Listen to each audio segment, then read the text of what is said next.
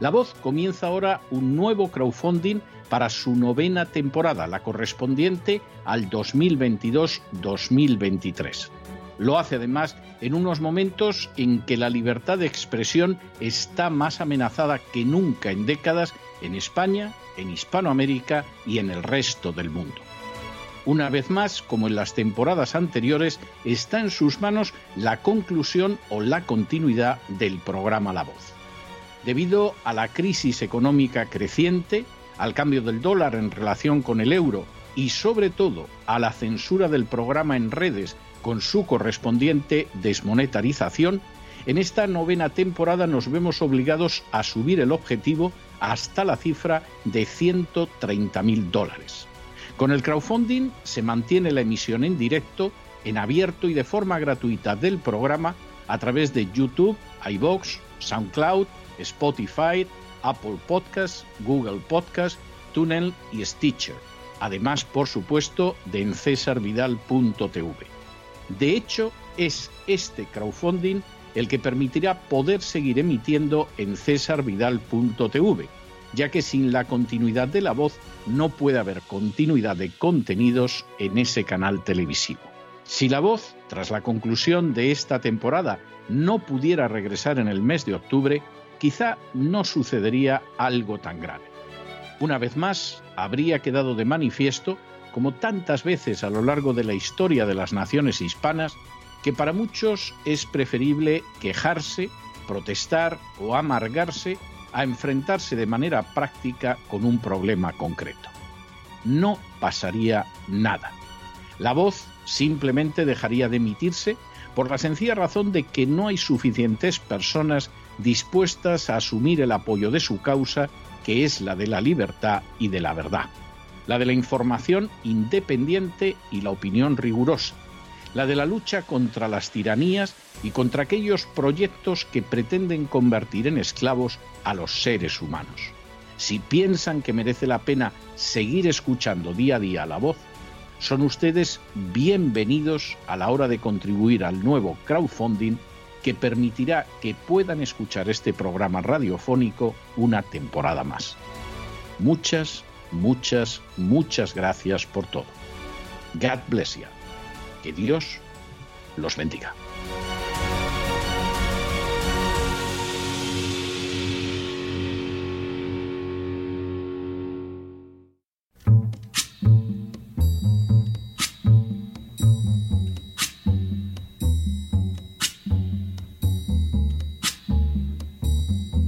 La voz con César Vidal, desde el exilio. When the night has come and the land is dark and the moon is the only light we'll see. No, I won't be afraid. Oh, I won't be afraid just as long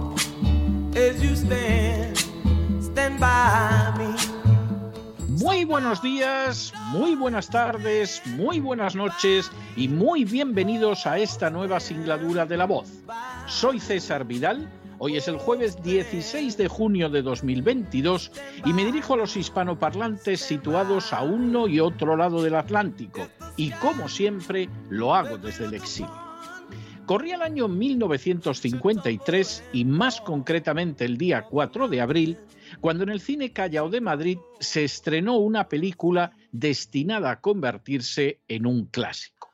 En la misma se relataba como a un pueblo castellano llamado Villar del Río llegaba la noticia de la visita de unos diplomáticos americanos.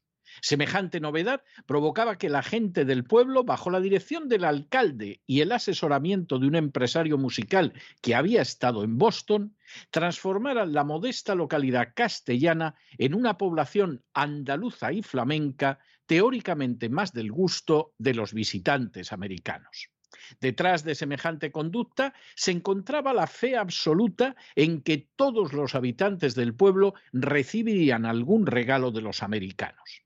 Sin embargo, al fin y a la postre, los automóviles que llevaban a los americanos pasaban de largo y los habitantes de Villar del Río no solo no recibían nada, sino que incluso se veían obligados a pagar de su bolsillo los gastos que habían llevado a cabo para intentar complacer a los americanos. La película fue premiada en el Festival de Cannes con el premio a la mejor comedia cinematográfica y recibió también una mención especial al guion. Se trató de premios que provocaron la protesta airada del actor americano Edward G. Robinson, miembro del jurado, al que le había molestado que al final de la película apareciera incluso una bandera americana que se hundía en una acequia. La película no solo describía de manera magnífica una España atrasada en la que todo era decidido por el alcalde, el aristócrata, el cura y el boticario, sino que también venía a dejar de manifiesto que para salir adelante los habitantes del pueblo solo contaban con ellos mismos. Por cierto, la película se titulaba Bienvenido Mr. Marshall y su guion se debía a Luis García Berlanga, que era también el director, a Juan Antonio Bardem y a Miguel Miura. En las últimas horas hemos tenido nuevas noticias sobre la visita de Barack Obama a Málaga. Sin ánimo de ser exhaustivos, los hechos son los siguientes. Primero, el presidente Barack Obama inició con un I Love Spain, amo España, su intervención en el auditorio del Digital Enterprise Show en Málaga. Segundo, Obama llevó a cabo una conversación en inglés con Silvia Áviles, fundadora del Digital Enterprise Show, sin traducción simultánea al español y con una asistencia que debía pagar 1.900 euros para estar allí. Tercero, Obama fue desgranando temas como la guerra de Ucrania, la lucha entre autoritarismo y democracia, el cambio climático, la revolución digital, la desigualdad social y la falta de oportunidades para los jóvenes.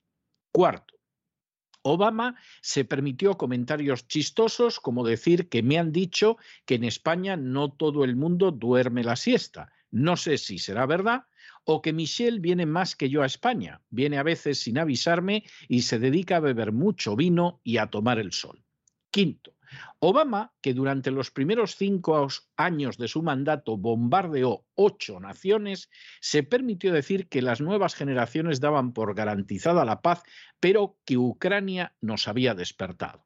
Sexto, Obama, responsable directo de la ampliación de la OTAN hacia el este, quebrantando los acuerdos con Rusia, así como del golpe de Estado de 2014 en Ucrania, se permitió acusar a Rusia de ser un peligro, calificando a Putin como de extrema derecha.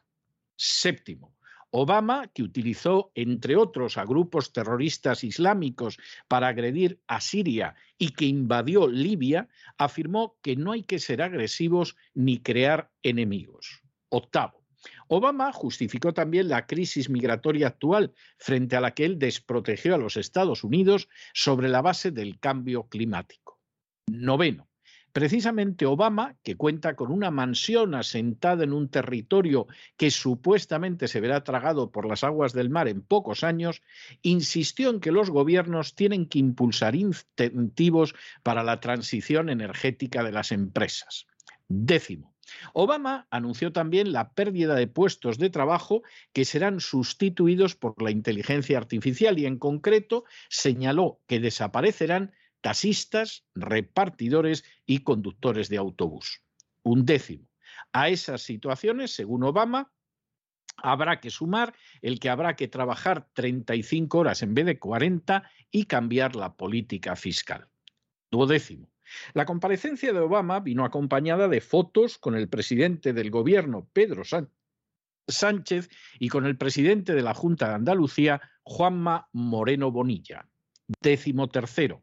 Juanma Moreno Bonilla, a solo cinco días de que se celebren las elecciones andaluzas, abogó por crear una sociedad más inclusiva.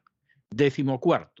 Por su parte, Pedro Sánchez anunció que destinaría más de 19.000 millones de euros a impulsar la transformación digital y a atraer inversión al país, y expresó el orgullo de ser el primer país del mundo en publicar una Carta de Derechos Digitales que hemos logrado aprobar para orientar el desarrollo tecnológico hacia un enfoque humanístico. Décimo. El encuentro de Sánchez con Obama obedeció, entre otras razones de carácter político, al hecho de que desea tener un papel preponderante en la crisis de Ucrania después de que ha sido excluido por Francia, Alemania e Italia de las conversaciones con el presidente ruso Vladimir Putin. Décimo sexto. De manera similar, presumiblemente, Sánchez solicitó a Obama que intercediera ante compañías como BlackRock, la mayor empresa de inversión del mundo, que tienen un peso enorme en la administración Biden, como antes lo tuvieron en la del propio Obama, y cuya presencia es decisiva en el IBEX y en los medios de comunicación españoles. Y séptimo, finalmente Sánchez abordó la posibilidad de que esta vez el presidente Biden sí se reuniera con él, aprovechando la próxima reunión de la OTAN que se celebrará en España. Obama pasó por territorio español y todo sucedió como en la vieja película de Berlanga uno de los grandes culpables de la crisis de Ucrania y de otros conflictos bélicos criminales en el globo, se permitió dar lecciones morales a la vez que profería los más ridículos dogmas de la agenda globalista. Tras cobrar el caché, que en parte se compensó con el pago de 1.900 euros por estar presentes en una conversación en inglés y sin traducción, Obama se hizo fotos con Bonilla a menos de una semana de las elecciones andaluzas y habló con un Sánchez que solo tenía palabras de pedigüeño, suplicando que intercediera para que no lo abandonara el IBEX controlado por BlackRock y otras empresas extranjeras de inversión, para que Alemania, Francia e Italia lo tuvieran en cuenta en la crisis ucraniana y para que Biden hablara con él esta vez siquiera unos minutos. Sin embargo, todo apunta a que, como en el caso de la genial película española, Pedro Sánchez no ha conseguido lo que esperaba. Finalmente, Italia, Francia y Alemania se reunirán con Zelensky, presumiblemente para insistirle en que se rinda en una guerra que ha perdido, y Pedro Sánchez ha quedado fuera del encuentro. Tampoco está garantizado si Biden se reunirá más de cinco minutos con Sánchez cuando tenga lugar la conferencia de la OTAN en España. Y en el caso de BlackRock, va a hacer lo que quiera y no lo que le suplique Sánchez. Lo peor no es el ridículo que Pedro Sánchez ha vuelto a hacer en su intento servil de someterse como un lacayo adulador a los dictados de la agenda globalista y de la OTAN. Lo peor no es la enésima rendición que Sánchez ha protagonizado por intereses fundamentalmente personales. Lo peor no es tampoco que todas las fuerzas políticas españolas sigan aplaudiendo como focas a Zelensky a la espera de que la Casa Blanca les dé luz verde para llegar a gobernar un día.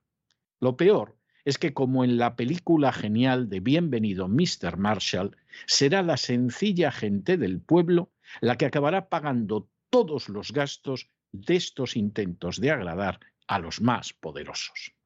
Pero no se dejen llevar por el desánimo o la frustración. Y es que a pesar de que los poderosos muchas veces parecen gigantes, es solo porque se les contempla de rodillas y ya va siendo hora de ponerse en pie.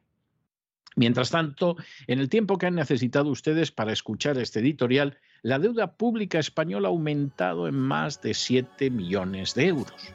Y en una parte no pequeña es para pagar esos viajes absolutamente inútiles, incluso en términos de promoción personal, que realiza el presidente Sánchez. Muy buenos días, muy buenas tardes, muy buenas noches. Les ha hablado César Vidal desde el exilio que Dios los bendiga.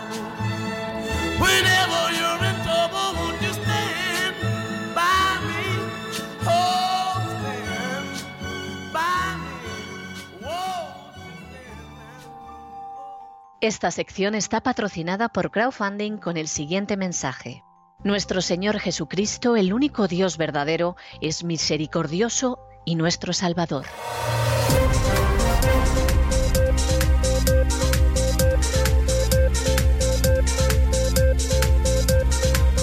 Las noticias del día. Estamos de regreso y estamos de regreso para dar inicio a nuestro editorial precisamente después de ese boletín en el que hemos hablado del bienvenido Mr. Obama. Pero ¿cómo se puede ser tan paletos, tan catetos y tan aldeanos? Pagar 1.900 euros para escuchar a Obama que ni siquiera dio una lección magistral, si es que es capaz de eso, ni un discurso, sino que estuvo un ratito hablando con la organizadora del evento y ni siquiera había traducción simultánea al inglés, con lo cual hubo más de un primo que pagó 1.900 euros para escuchar hablar en inglés a un señor sin enterarse ni patata de lo que estaba diciendo. Es verdad que lo que dijo fue un ejercicio de hipocresía, de desvergüenza, de superficialidad y de globalismo, pues el que se esperaba en Obama. ¿Para qué nos vamos a engañar? Es verdad que hubo que ver a un sujeto al que le dieron el Premio Nobel de la Paz que bombardeó en los cinco primeros años, cinco primeros años de su mandato a ocho naciones distintas, dando lecciones de paz. Un sujeto que es el culpable de la invasión criminal de Libia, que ha hecho que ese país esté deshecho. Un sujeto que sostuvo a terroristas islámicos en una intervención en Siria y que ha aniquilado a Siria y que no ha caído en manos de los terroristas islámicos a los que respaldaba Obama, pues gracias a Rusia. Y un señor que amplió las fronteras de la OTAN hacia el este en contra de lo que se prometió en su día a Gorbachev y a Yeltsin, que respaldó un golpe de Estado en Ucrania en el 2014 y que es uno de los principales responsables de que ahora mismo haya una guerra en el este de Europa. Y este sujeto viene a dar lecciones de moral, a hablar del cambio climático y a decir a los taxistas, repartidores y conductores de autobús que se vayan buscando la vida porque van a desaparecer porque él quiere y le parece y manda. Esto es obsceno. Esto es obsceno. Y evidentemente esto muestra quién es Obama y muestra al mismo tiempo quién es Biden, que en última instancia no es nada más que la continuación de la política absolutamente obscena de Obama. Que algunos, miopes, por no decir cegatos totalmente, consideraban que era una paloma, pero ¿cómo va a ser una paloma un tipo que bombardeó ocho países en cinco años, que invadió Libia, que invadió Siria a través de terroristas islámicos y que armó en Ucrania la que armó. Eso por citar los casos más evidentes, porque hubo otros peores. Pues si esa es la paloma, imagínense ustedes lo que puede ser el halcón. Pues eso es Obama. Obama es la indecencia, la inmundicia y la falta de integridad más absoluta. Y eso es lo mismo que es Biden. Y encima Biden lelo. Porque Obama es un tipo relativamente inteligente, es malo, es perverso, es inicuo, pero inteligente. Biden está más para allá que para acá. Y en medio de toda esta situación, pues aparece, como en Bienvenido Mr. Marshall, Pedro Sánchez a ver lo que saca. Hombre, Moreno Bonilla al hacerse la foto con Obama, decir que van hacia una sociedad inclusiva y aprovechar que, bueno, no queda ni una semana para las elecciones en Andalucía. Esto se veía venir. Pero bueno, en el caso de Sánchez, pues ya era tremendo. El caso de Sánchez era suplicar. ¿Y suplicar qué? Hombre, pues primero, vamos a ver que yo he estado a favor desde el principio de mandar armas a Ucrania, que he mandado los aviones, que he mandado los barcos que tendrían que estar en el estrecho, pero yo los he mandado al Mar Negro. No me pueden dejar fuera de la visita a Zelensky, que ahí va Mario Draghi por Italia, va Olaf Scholz por Alemania, va Emmanuel Macron por Francia y, y me quedo yo fuera. Mr. Obama, ¿cómo puede pasar eso? Pues mira, eso pasa porque eres un pelota miserable, porque eres un lacayo lamebotas y claro, te dejan fuera porque de ti ya saben qué va a pasar. Esto es como la persona que está intentando seducir a una señora para acostarse con ella.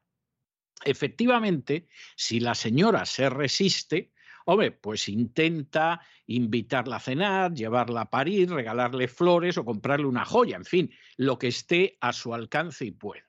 Y a lo mejor consigue que la señora finalmente se rinda a su asedio. Pero ¿qué pasa si la señora nada más verte coge y se baja las bragas?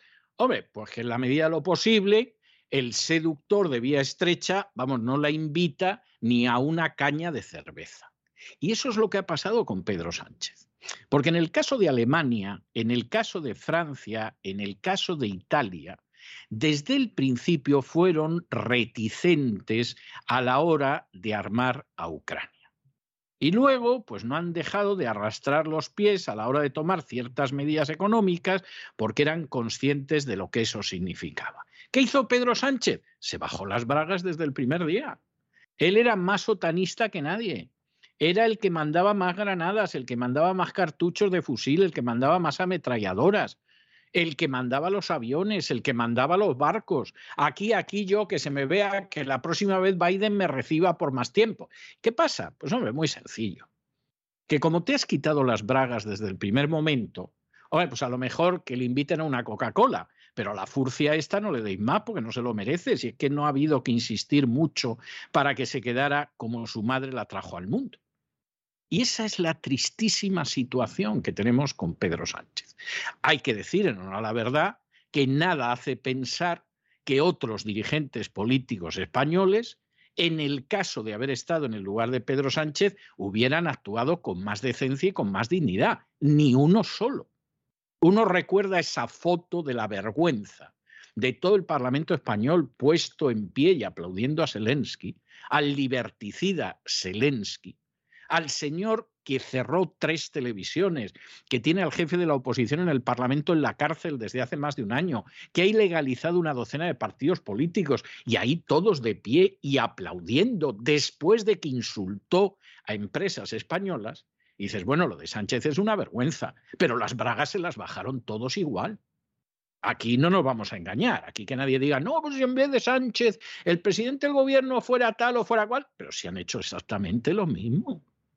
Si aquí todo el mundo está en la idea de yo quiero llegar a mandar y para llegar a mandar lo primero que hago es renunciar a defender los intereses de España y someterme de rodillas y lamiendo botas a la OTAN. Esa es la triste realidad. Y hay que ser a estas alturas muy tonto o estar muy prostituido o muy interesado en alguno de los partidos que pueda llegar a gobernar para negar esto o cerrar los ojos ante ello. Esa es la triste realidad. Y claro, luego la gente dice, es que claro, no cuentan con España. Pero ¿cómo van a contar con España? Pero ¿cómo van a contar con España si no tiene política exterior? Si su política exterior es, señorito, señorito, dígame lo que tengo que hacer y lo hago. Ah, vale, me voy bajando las bragas. Claro, evidentemente, ¿cómo van a contar con España? Es imposible si todos están en eso. Los que gobiernan y los que están en la oposición. Ustedes díganos lo que tenemos que hacer y nosotros lo hacemos, pero no nos ponga problemas para gobernar. Bueno, pues evidentemente pasa lo que pasa. Habló con Obama.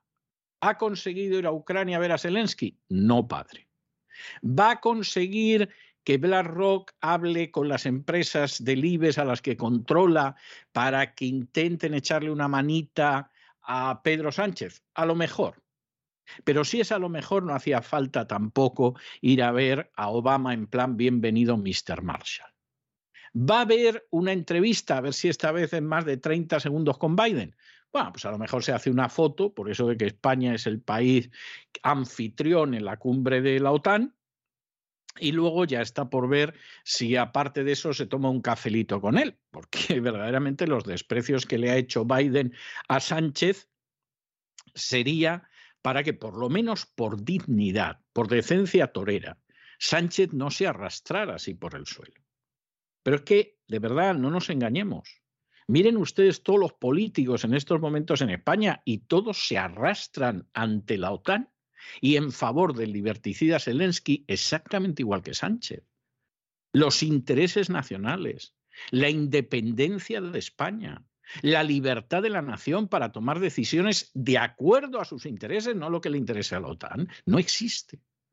E incluso países que en última instancia, pues bueno, pues eh, tienen una mayor relevancia, hay que reconocerlo, y que de alguna manera pues están en la OTAN, aunque luego intenten que no los lleven mucho por donde quieren, pues esos van a ir a ver a Zelensky. ¿Qué le van a decir a Zelensky?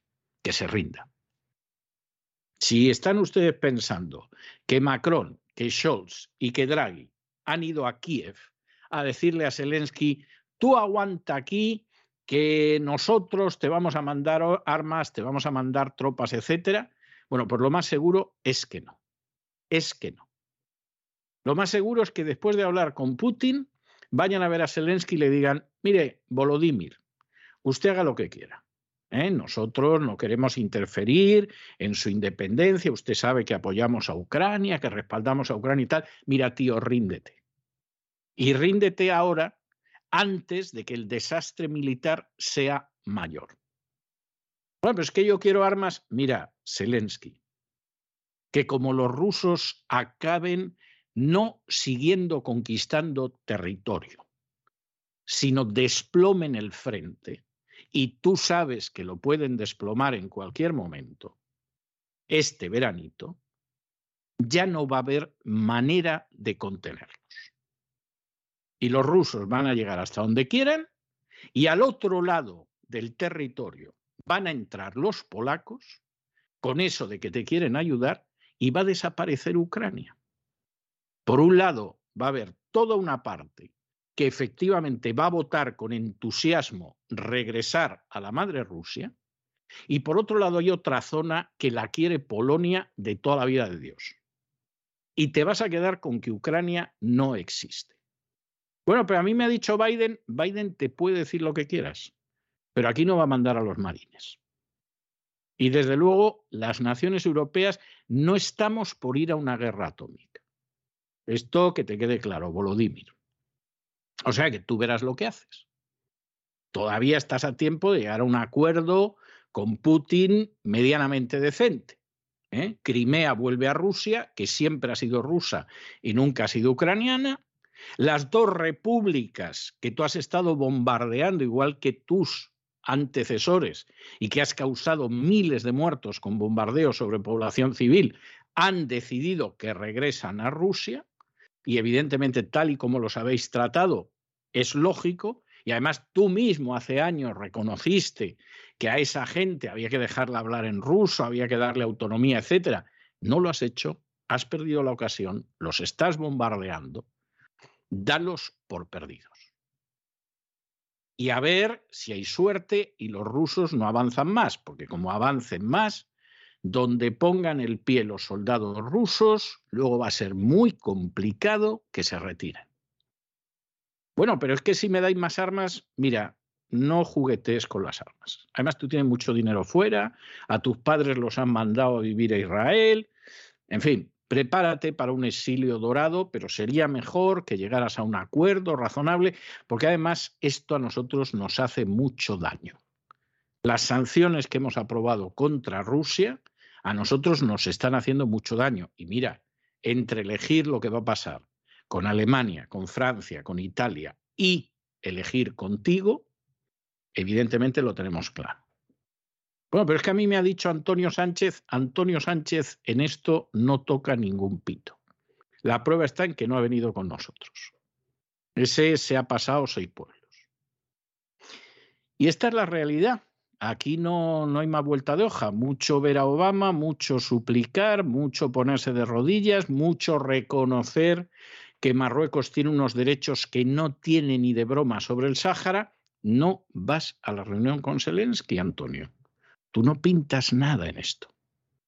Lo grave del asunto es que además yo cada vez estoy más convencido que cuando Draghi hizo como que se equivocaba y en vez de llamarle Pedro le llamó Antonio lo que estaba haciendo era burlarse de él. De esa manera sutil que tienen a veces los italianos, eso que llaman la finesa, que a veces se las trae la finesa. Y era como decir, si a ti no te conoce nadie, desgraciado. A ti te llamo yo Antonio y si te llamo Roberto no pasa nada y si te llamo Ruperto te aguantas. Porque tú no pintas nada, Pedro. Esto es tristísimo. Esto es tristísimo. Tristísimo. Y lo más triste es que esto quien lo paga es el pueblo español. Así de claro. No esperen ustedes este análisis en los medios prácticamente oficiales y a todos, disidencia controlada incluida del régimen en España. ¿Eh? Para que a ustedes les den ciertas informaciones y ciertos análisis, pues se da la circunstancia de que tienen ustedes que escuchar medios alternativos, como es el caso de La Voz o como es Cesarvidal.tv. No hay más al respecto. Esto es algo más claro que el agua.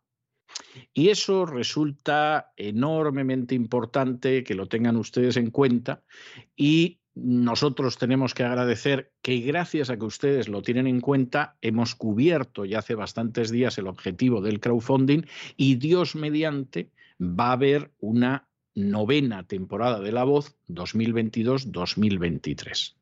Adelantarles, porque esto es también enormemente importante, que se da la circunstancia de que todavía pueden ustedes contribuir al crowdfunding. Ustedes nos votan a nosotros todos los años si permanecemos o no y han votado que seguimos y en estos momentos el crowdfunding ha superado un 126% de su cuantía, pero todavía pueden contribuir aquellos que quieran contribuir.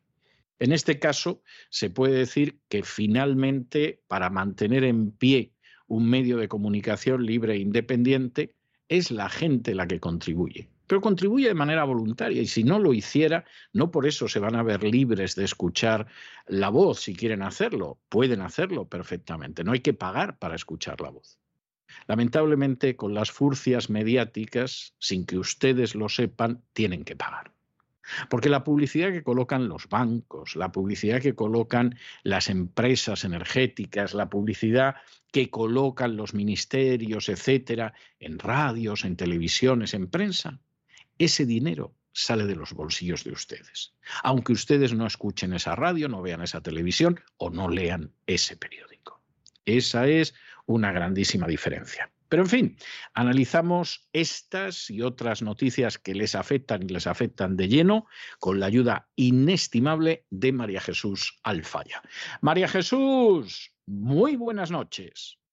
Muy buenas noches, César. Muy buenas noches a todos los oyentes de La Voz. A quienes queremos recordarles que continúa todavía abierto el crowdfunding para que ustedes nos apoyen para poder seguir adelante trabajando cada día con la misma ilusión. Y vamos con las noticias de España. Como bien explicaba don César, la Unión Europea ha apartado al presidente de España, Pedro Sánchez, de la visita a Ucrania para encontrarse con Zelensky. Mientras han ido los líderes de Alemania, Francia e Italia. La intención, mostrar la unidad europea contra la invasión rusa y negociar el envío de armas modernas.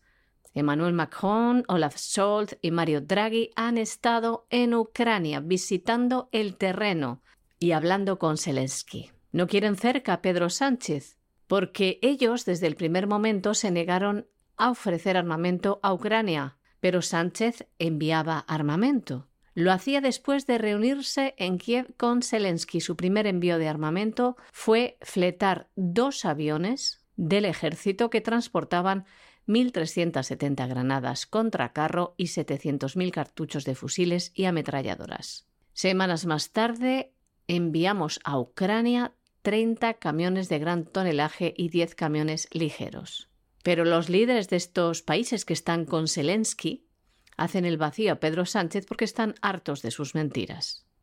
Recordamos que desde Ucrania dijeron que para el presupuesto en defensa que tiene España estábamos haciendo una aportación muy pequeña y no les gustó nada el armamento que se les entregó.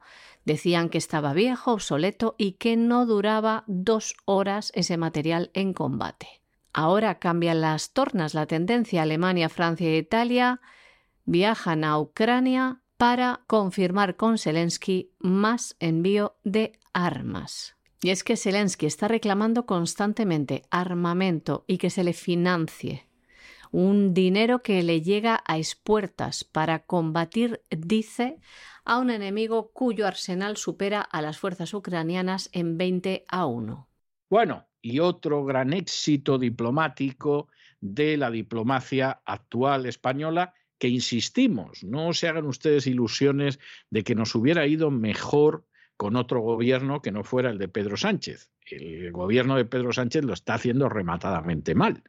Pero fíjense ustedes en cómo está actuando la supuesta oposición y se darán cuenta de que no lo habrían hecho mejor.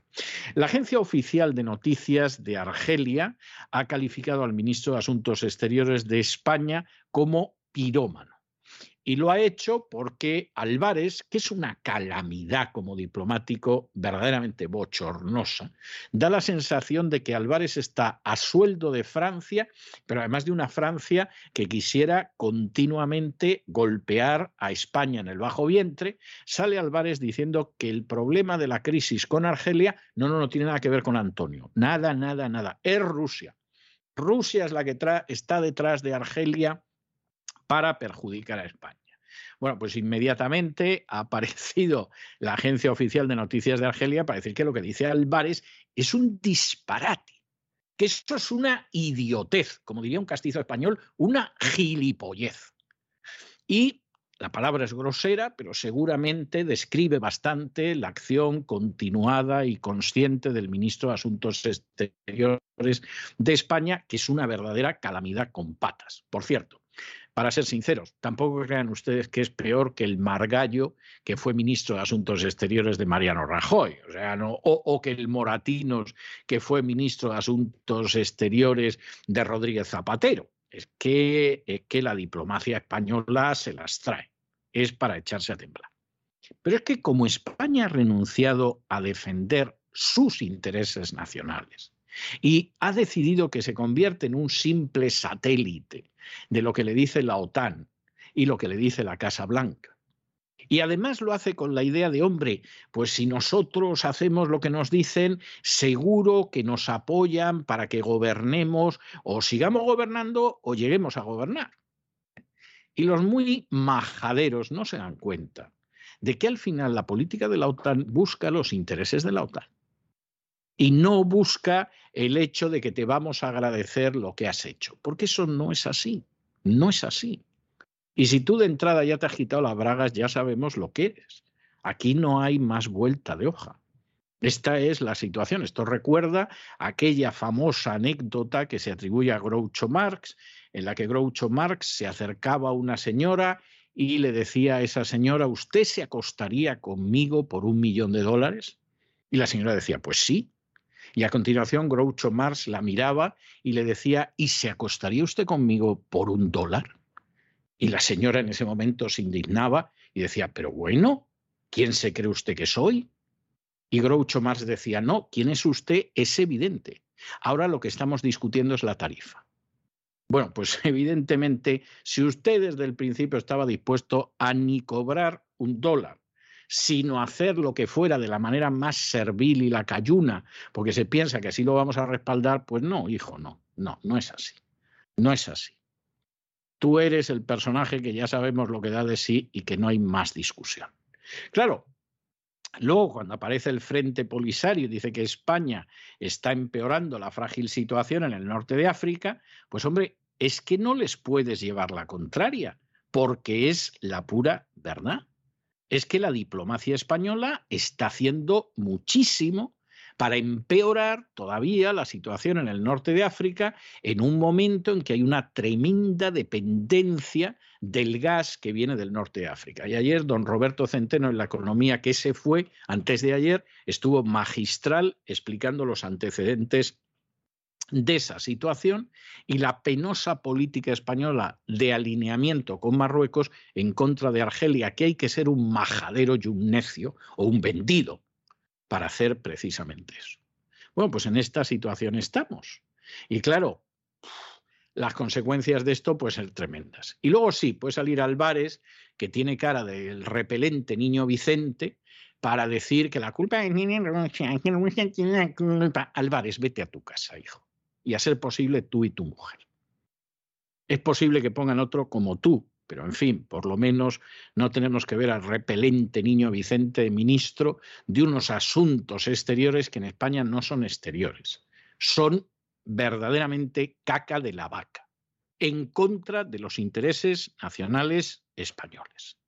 Argelia y el Sáhara Occidental están muy contentos con la diplomacia del gobierno español y con el presidente Pedro Sánchez, sino para muestra un botón.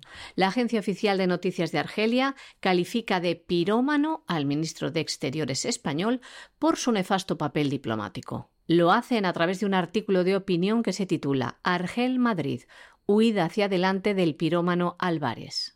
En este artículo se responsabiliza al ministro José Manuel Álvarez de agravar la crisis sin precedentes entre ambos países. Además, lo tacha de pirómano por apuntar a Rusia como el país que estaría detrás de los últimos movimientos de Argelia. Por otro lado, desde Argelia también han cuestionado su capacidad como diplomático. Argelia no pudo entender cómo el ministro Álvarez viajó hasta Bruselas para buscar apoyo después de que Argelia anunciara la suspensión del Tratado de Amistad con España de 20 años de antigüedad. Y Argelia acusa también al ministro de Exteriores de Pedro Sánchez de manipular al alto representante de política exterior de la Unión Europea, el exministro socialista español, Josep Borrell, y también le acusa a Álvarez de enturbiar la credibilidad de la Comisión Europea por el comunicado sin fundamento contra Argelia. En el artículo también critican duramente a por su declaración que denominan de guiñolesca desde Bruselas. Y lo decían del siguiente modo. El ministro español José Manuel Álvarez aseguraba con este tono guiñolesco, utilizando también un lenguaje de contorno irrespetuoso y sobre todo indigno de su cargo. Sin embargo, lo más grotesco de ese fulano es que a su vuelta de Bruselas diera a entender que no es ni más ni menos que Rusia y el mismo Putin quienes estarían detrás del origen de esta crisis. Y no es solo Argelia, quien está muy contenta, ya sabe, lo decimos irónicamente, con España, el Sáhara Occidental, abandonado plenamente a su suerte por el gobierno de Pedro Sánchez. El Frente Polisario ha acusado a España de empeorar la frágil situación en el norte de África. La autoproclamada República Árabe Saharaui Democrática emitió un comunicado asegurando esto y también cosas como las siguientes que les vamos a leer. España accedió simultáneamente a un túnel oscuro marcado por un feroz enfrentamiento con la opinión nacional española y con la comunidad internacional, que no reconoce a Marruecos ninguna soberanía sobre el Sáhara Occidental. Es que le recordamos que Pedro Sánchez defendió que el plan de autonomía marroquí para el Sáhara era la base más sólida, creíble y realista para resolver el conflicto y decía también que así lo veían cada vez más países entre los que citó Francia, Estados Unidos y Alemania. El Frente Polisario en este comunicado tildaba estas declaraciones de explicaciones fabricadas y argumentos débiles, y ha afirmado que España ha accedido al sucio chantaje marroquí. Y nos vamos a Hispanoamérica, como no podía ser menos, y aterrizamos en el Perú. Nosotros les hemos dicho desde el primer día que a uno le puede gustar o no gustar el presidente Pedro Castillo. Bueno, personalmente a mí me parece una persona carente de la más mínima preparación y por lo tanto era difícil esperar algo bueno. Hombre, pero es que tampoco nos engañemos, no crean ustedes que la oposición en el Perú en términos generales es lo mejor de cada casa la oposición en el Perú desde el principio estuvieron pensando es tan fácil tumbar un presidente y le hemos cogido la práctica de tal manera que aquí a sombrero luminoso nos lo vamos a fumigar en cualquier momento. Y no han parado. Pedro Castillo lo está haciendo mal, está siguiendo la línea de sus antecesores y no lo hace bien. Y seguramente en muchos casos porque de verdad que no sabe ni por dónde le vienen se ha llegado a la presidencia, se ha encontrado el panorama que hay y está viendo a ver si un día de estos le toma el pulso al país y sabe qué tratamiento darle, porque el diagnóstico no lo sabe ni por aproximación, pero claro, los que tienen enfrente están con la idea de que este es tonto indio y nos lo tumbamos. Como además es indio, pues va a ser más fácil. Como es un cholo, lo vamos a tumbar con más facilidad. Pues ya está bien esto de que estén llegando aquí cholos, estén llegando indios a gobernar el Perú, cuando lo suyo es que el Perú, vamos, salvo alguna excepción, lleva medio milenio en manos de una oligarquía blanquita. Aquí precisamente son los blanquitos los que tenemos que gobernar y lo del indio ya está durando mucho. Esto en un país con un grado de mestizaje aplastante donde tienes que ver a una persona que presenta evidentes rasgos indígenas, cómo llama en tono insultante cholo o indio a otra persona que presenta evidentes rasgos indígenas, pero que tú ves a uno y ves al otro, y dices, pero este cómo llega a la conclusión de que el que tiene enfrente tiene un 2% menos de sangre indígena que él, porque yo sinceramente no lo distingo, a lo mejor porque no soy peruano. Claro, evidentemente a Castillo hay que tumbarlo. ¿Qué alegan? Bueno, pues alegan que efectivamente Castillo puede estar implicado en una causa de corrupción, pero claro, esto tiene mm, no tiene mucho asiento legal a la hora de intentar destituir a Castillo, porque claro, a Castillo lo podrías destituir por traición a la patria. Lo podrías intentar destituir porque impide las elecciones, porque disuelve el Congreso, porque entorpece la acción de los órganos electorales. Todo esto te permitiría ir en esa dirección. Pero por un caso de corrupción es dudoso que lo puedas juzgar ahora y además lo puedas destituir, aunque en el momento en el que deje de ser presidente, efectivamente le puede estar esperando la policía a la puerta de la calle. Pero esto da lo mismo. Porque el Perú en estos momentos que tiene problemas serios y esos problemas serios derivan de manera directa de la acción de sus gobernantes, no tiene una clase gobernante, una clase política en términos generales, que considere que lo más importante es el bienestar de los peruanos. Tiene una clase política que en términos generales está en el plan de quítate tú que me pongo yo. Y para poder ponerme yo me tengo que cargar a Castillo que seguramente es una desgracia como presidente. Eso es algo que no, no crean ustedes que admite mucha discusión. Pero bueno, esto es lo que pasa con la democracia. Y el problema es que en determinados momentos, pues hay gente que incluso, aunque sea una democracia muy devaluada, la lleva mal. Y te dice, bueno, y si ganan las elecciones fulano de tal, al día siguiente nos echamos a la calle. Pues muy bien, hombre. da gusto el sentimiento democrático que tienen algunos sea en el Perú o sea en Andalucía. La Fiscalía de Perú ha solicitado a la justicia investigar al presidente Pedro Castillo como líder de una organización criminal enquistada en el Estado para obtener beneficios ilegales de los contratos que suscribió el Ministerio de Transportes y Comunicaciones. La defensa de Pedro Castillo ha presentado una demanda de tutela de derechos antes de que el fiscal de la Nación pueda interrogar a Pedro Castillo sobre estas imputaciones, que lo colocan supuestamente como el responsable de organizar la adjudicación de obras a empresarios que colaboraron con su campaña electoral y de nombrar funcionarios afines a esa tarea. El abogado del presidente de Perú, Benji Espinosa, declaró que el fiscal de la Nación no es competente para investigar al presidente, pues este solo puede ser acusado durante su periodo por traición a la patria, por impedir las elecciones, por disolver el Congreso o por impedir el funcionamiento de los órganos electorales.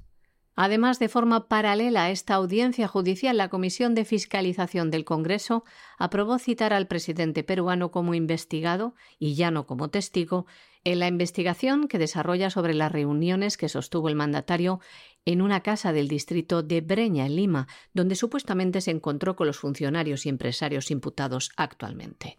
En este proceso también están denunciados y con una orden de búsqueda y captura el exministro Juan Silva, el exsecretario de la presidencia Bruno Pacheco y un sobrino de Pedro Castillo. Además, la Fiscalía ha recibido los testimonios de los empresarios Karelim López y Samir Villaverde, quienes admitieron haber representado empresas que ganaron las adjudicaciones y que han presentado audios haciendo coordinaciones sobre estos contratos ilegales con los funcionarios imputados. Nos vamos a México, nos vamos a México porque AMLO se ha reunido con John Kerry. John Kerry, que es otro de esos personajes siniestros, siniestrísimos del Partido Demócrata, personaje más que implicado en una política exterior de Obama de lo más intolerable que uno pueda pensar, porque esa, esa es la auténtica realidad, y que ahora es el enviado especial para el clima agárrense ustedes, pues esto suena a chamán, ¿no? Llega a algún sitio y de pronto se pone a realizar conjuros y detiene la tempestad. O en sitios donde hay sequía provoca que lluvia. Lluvia, bueno, no estaría mal si eso hiciera John Kerry, pero no, John Kerry a lo que se dedica fundamentalmente es a presionar a naciones que todavía conservan un trocito de soberanía, de independencia, de libertad, para que se sometan a la agenda globalista. Y esto significa que, por ejemplo, en el caso de Hispanoamérica no va a haber desarrollo industrial durante todo este siglo.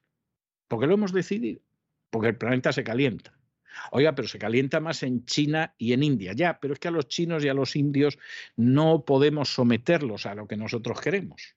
Y ustedes, pobres desgraciados que viven al sur del Río Grande, hombre, tenemos mucha más posibilidad de doblegarlos y ponerlos de rodillas.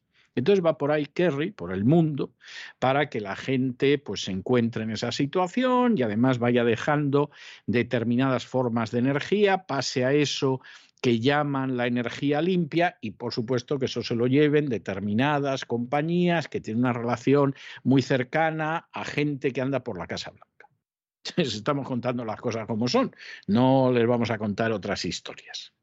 Y claro, llega a México, les empieza a contar todo esto, les empieza a decir, hombre, ustedes son la economía decimoquinta del mundo, ustedes tienen que sumarse a toda esta historia, etcétera, etcétera, bla, bla, bla, bla, bla, bla, bla, bla, bla.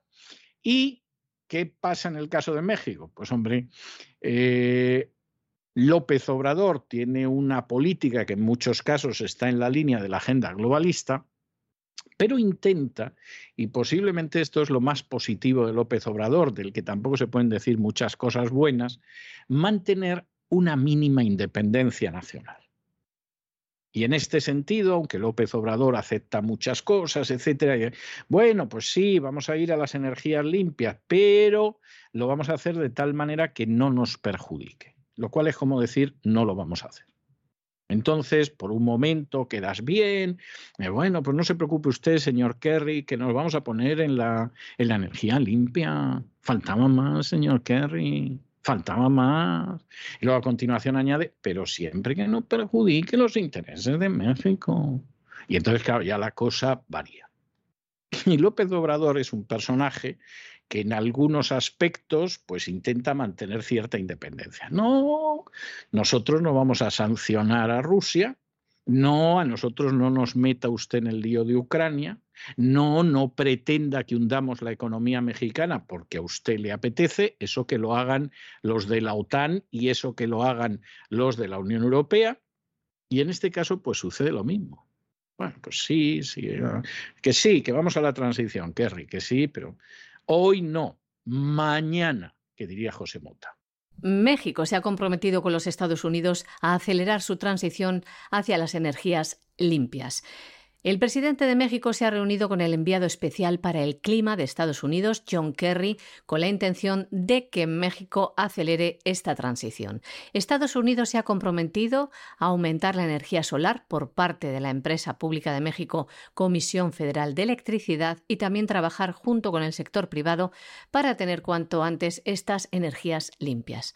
John Kerry decía lo siguiente, México es la economía número 15 del mundo y es una responsabilidad de los países más importantes el acelerar los esfuerzos para bajar las emisiones en el sentido de limitar el calentamiento del planeta. La condición que ha puesto Manuel López Obrador ha sido que esta transición se haga atendiendo a las necesidades de los mexicanos. También el ministro de Exteriores mexicano explicaba que tendrán que concretar los pasos a seguir y añadía lo siguiente, les leemos. Enfatizamos hoy, todos nosotros, la urgencia de avanzar más rápido y creo que el aumento de temperatura está en todo el planeta. Los incendios, las sequías, los desafíos que vemos enfatizan cuán crítico es el tiempo. Esto es lo que decía el ministro de Exteriores mexicano Marcelo Ebrard. Y llegamos al último segmento de nuestro boletín informativo, al segmento de internacional, y tenemos que recordarles que los suscriptores de cesarvidal.tv tienen desde esta semana acceso a un documental que se titula Buscar encontrar, contar, documental de más de una hora de duración, donde se relata toda la verdad sobre Ucrania y Rusia. Es el subtítulo de este documental titulado Buscar, Encontrar, Contar. ¿Por qué tenemos este documental en cesarvidal.tv? Pues por una razón muy sencilla, porque en esta parte del mundo se ha decretado la censura. Mucho más, hay que decirlo, en el Canadá o en la Unión Europea que en Estados Unidos, pero hay una censura desatada determinadas opiniones no pueden aparecer en los medios oficiales, determinadas informaciones son censuradas e imposibles de acceder a ellas, y a nosotros esto nos parece sinceramente inaceptable. Nosotros estamos, lo vamos a estar siempre en el bando de la libertad y de la verdad. Y eso significa que no se puede censurar ninguna opinión. Luego escucharemos la opinión y nos parecerá un disparate. O escucharemos la opinión y diremos, pues mira, gracias a Dios que nos hemos enterado de algo que no sabíamos. Pero desde luego, lo que es evidente es que somos totalmente contrarios a cualquier forma de censura informativa. Por favor, que no nos hablen de que eso es desinformación, porque desinformación es la que sale de la embajada británica. Y hay gente que reproduce lo que cuenta la embajada británica, aunque sea, vamos, un cuento chino, en este caso británico, de dimensiones inmensas. De manera que nosotros estamos por el hecho de que haya una libertad de expresión, de que no se censure ningún medio, de que no se permita con la idea de la seguridad nacional, la defensa de la libertad o el apoyo a Ucrania, censurar, callar voces, sacar de los medios a aquellos que no se someten al relato oficial. Eso nos parece odioso en China nos parece odioso en Arabia Saudí y nos parece odioso en España y en cualquier sitio que se produzca, aunque sea el Polo Norte.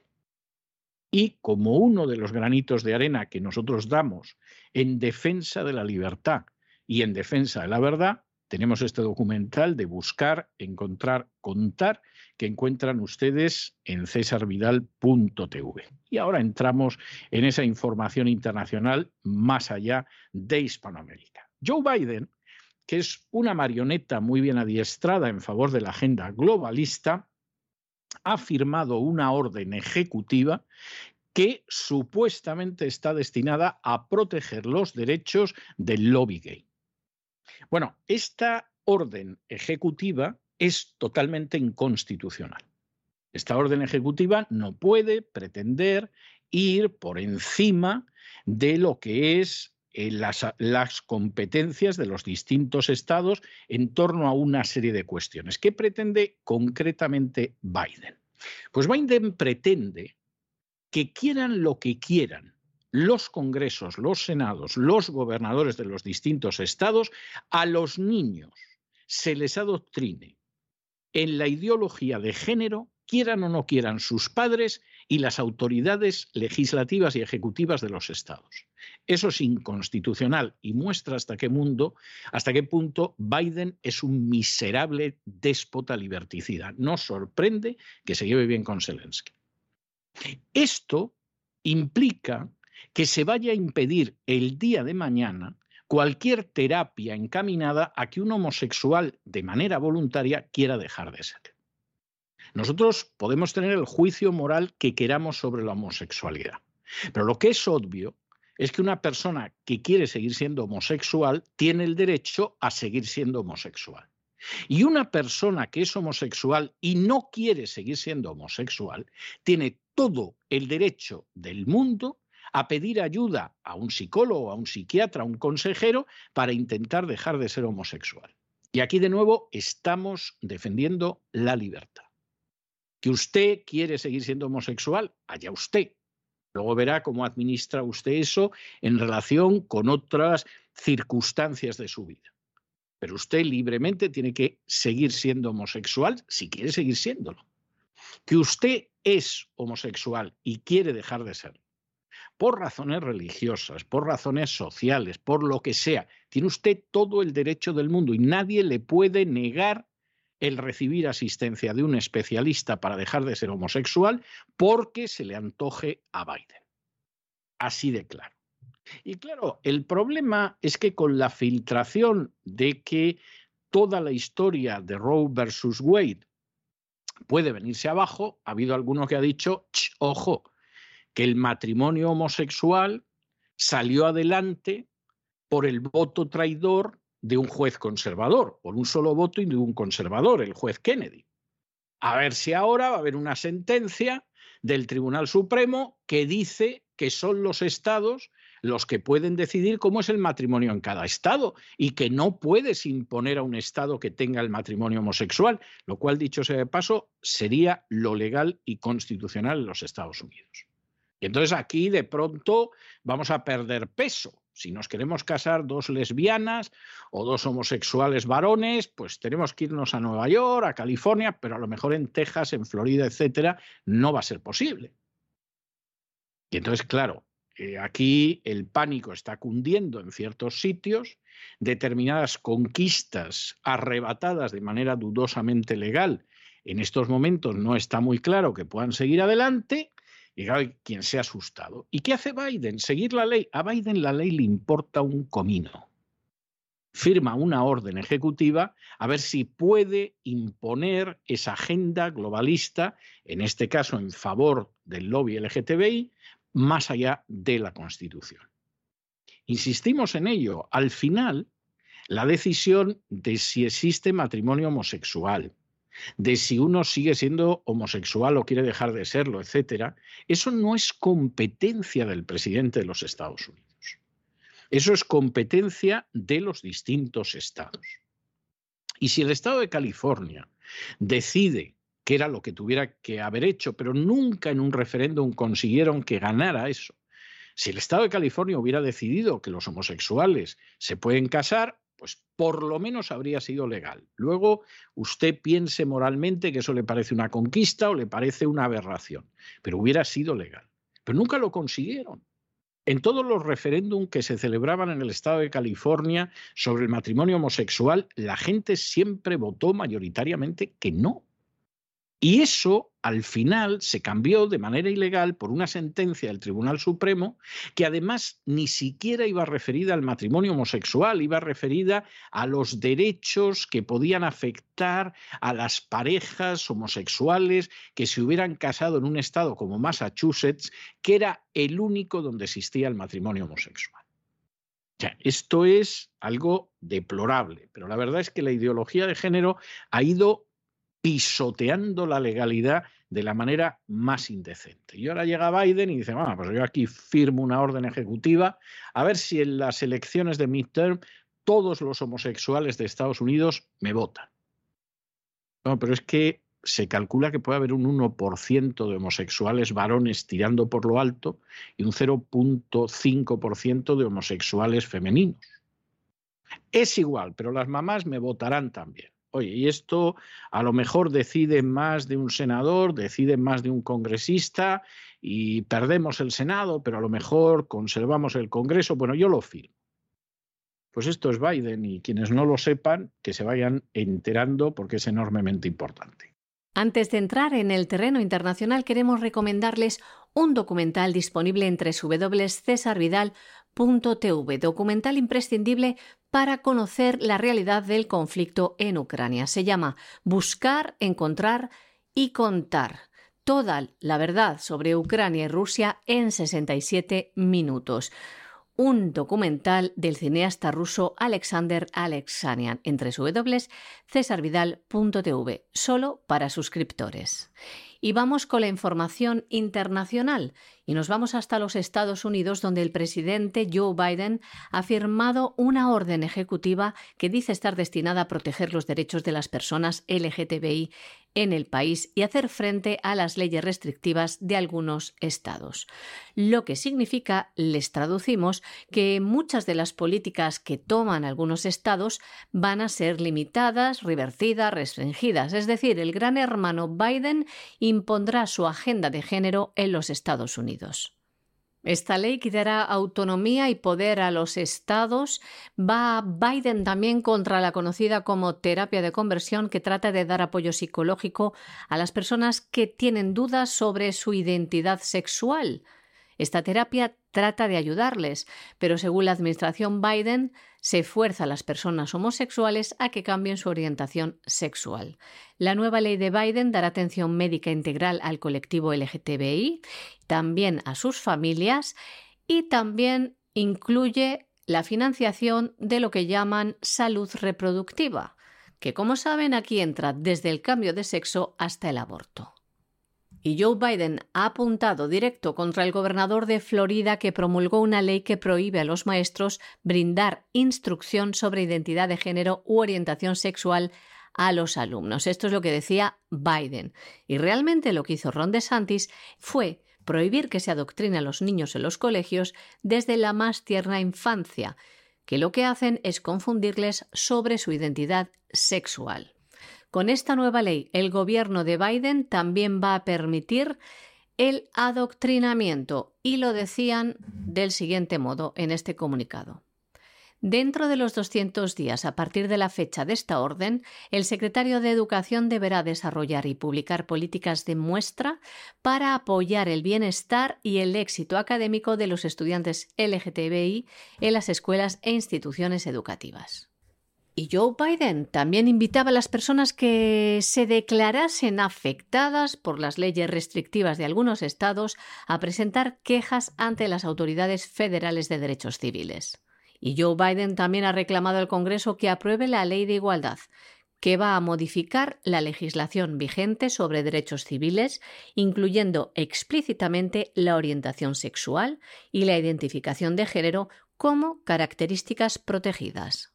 Y acabamos con otra noticia relacionada con la ideología de género, porque el número de abortos en Estados Unidos, que llevaba una tendencia a la baja desde hace décadas, se iba reduciendo el número de abortos, pues ha vuelto a aumentar un 8% y ha superado el 20% de los embarazos. Es decir, de cada cinco embarazos que se producen en Estados Unidos, uno termina en aborto. Y efectivamente aquí ha salido Kamala Harris para vestir la historia, porque para eso ella es mujer, para decir que, claro, que como el aborto, el Tribunal Supremo finalmente decida que, que no, que lo que se hizo con la sentencia Roe versus Wade fue anticonstitucional, que es cierto, fue anticonstitucional, pues entonces lo mismo van a declarar también ilegal la píldora del día después que se lleva aproximadamente la mitad de abortos de este país. Y quién sabe si además esto le va a pillar también a lo que es en un momento determinado el matrimonio homosexual, como hemos comentado antes. Bueno, pues esta es otra de las bazas que el Partido Demócrata está intentando jugar y se encuentra con una población donde aparte del papel enorme que tienen, lo hemos contado durante esta semana, los denominados politiqueros, es decir, las mafias corruptas del voto ilegal, generalmente al servicio del Partido Demócrata, pues evidentemente hay que moverse con esa población a ver lo que hay. Cuando ustedes examinan las cifras de aborto en Estados Unidos, y esto es muy interesante, aparecen de manera sobrerepresentada hispanos y negros, o hispanas y negras. Es decir, no es que no haya anglas que abortan, las hay, por supuesto, por desgracia. Pero de manera desproporcionada los abortos en Estados Unidos son abortos que se perpetran en el cuerpo de mujeres negras e hispanas. Y entonces aquí la idea es, bueno, bueno, vamos a mantener también a estas dos minorías dentro del redil del Partido Demócrata, porque además se da la circunstancia de que el Partido Demócrata está perdiendo en estos momentos mucho peso dentro de los hispanos y dentro de los negros, que siempre han sido, pues en buena medida, caladeros naturales de voto y que se da la circunstancia que en los últimos días la popularidad de Biden es todavía más baja entre los negros que están viendo que el Biden no les está viniendo bien, y entre los hispanos que se están dando cuenta de que tampoco atan los perros con longanizas gracias a Biden, y ahí están esas elecciones de midterm que vamos a ver qué sucede. Y por lo tanto, seguirán agitando la ideología de género, seguirán agitando el tema del aborto, que, nos van a, que os van a quitar el aborto, pobres mías, seguirán agitando la cuestión de los denominados derechos homosexuales y esto lo vamos a tener hasta el mes de noviembre. De modo que no se sorprendan si volvemos a hablar de ello en lo que nos queda esta temporada y el inicio de la próxima temporada. Según datos del Instituto Guttmacher, el número de abortos en Estados Unidos ha roto su tendencia a la baja por primera vez en 30 años. Aumenta un 8% entre el año 2017 al año 2020. En el año 2020 se practicaron más abortos en los Estados Unidos que en el año 2017. Las cifras son terribles. Para que se hagan una idea, uno de cada cinco embarazos termina en aborto en los Estados Unidos, lo que supone un porcentaje del 20,6%. Los investigadores han atribuido este aumento a una variedad de factores, entre ellos que durante los últimos años algunos estados han introducido el aborto en la cobertura del Medicaid, es decir, el programa de seguros de salud del gobierno de los Estados Unidos para la gente necesitada. Y ya ven, esta es la ayuda que le dan empujar y ayudar a estas mujeres a que se deshagan de sus hijos, en lugar de darles los medios necesarios para poder seguir adelante con su embarazo, que la mayoría de los casos, por no decir en todos, es lo que realmente quieren. El aumento del aborto se ha debido también en los Estados Unidos a las políticas de Joe Biden de aumentar las donaciones gubernamentales a las ONGs que ayudan a las mujeres a abortar, también a las clínicas abortivas, algo que había quitado el presidente Donald Trump. Y como saben, el Tribunal Supremo decidirá dentro de poco si anula el fallo de Roe versus Wade, sentencia que ha hecho que se acojan en todos los Estados Unidos a ella para permitir y reconocer como legal el aborto en los Estados Unidos. La vicepresidenta Kamala Harris está haciendo presión y metiendo miedo a los ciudadanos para que vean esta anulación en lugar de como la protección de un derecho a la vida, sino como algo terrible, alarmante, y habla de los males que podrían acontecer si esto sucede, si el Tribunal Supremo anula el fallo Roe versus Wade. Kamala Harris dice que prohibir el aborto despeja el camino para abolir el uso libre de métodos anticonceptivos como la píldora del día después o el DIU. Y va más allá, dice que también llevaría a prohibir el matrimonio entre personas del mismo sexo. Y en un comunicado la vicepresidenta de los Estados Unidos, que debería estar callada y no influir en una decisión judicial, publica un comunicado en el que dice cosas como estas. La anulación de Roe versus Wade pone en juego los principios de libertad y autodeterminación, así como otros principios constitucionales.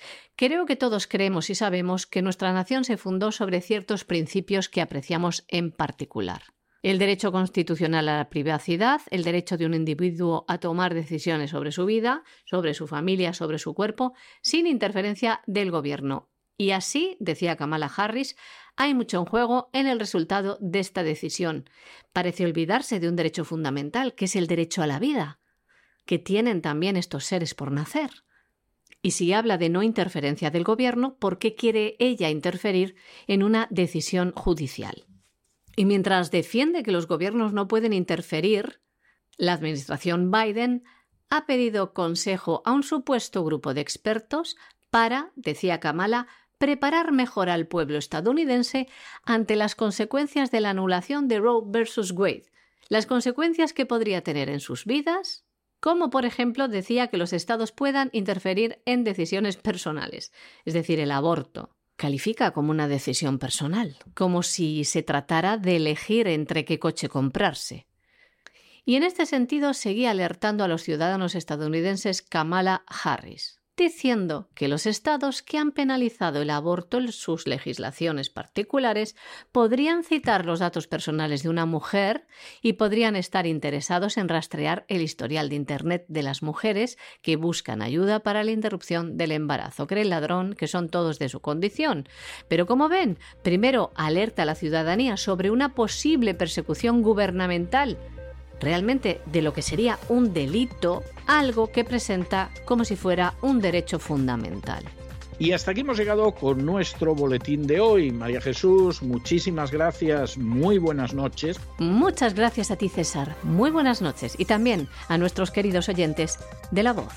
Y a ustedes tenemos que decirles que no se marchen, no se marchen, porque vamos a regresar enseguida con ese sobrevuelo de la economía nacional e internacional que lleva a cabo don Lorenzo Ramírez en el Despegamos y después nos vamos a tomar una bocanada de cultura que buena falta nos hace con doña Sagrario Fernández Prieto en su biblioteca.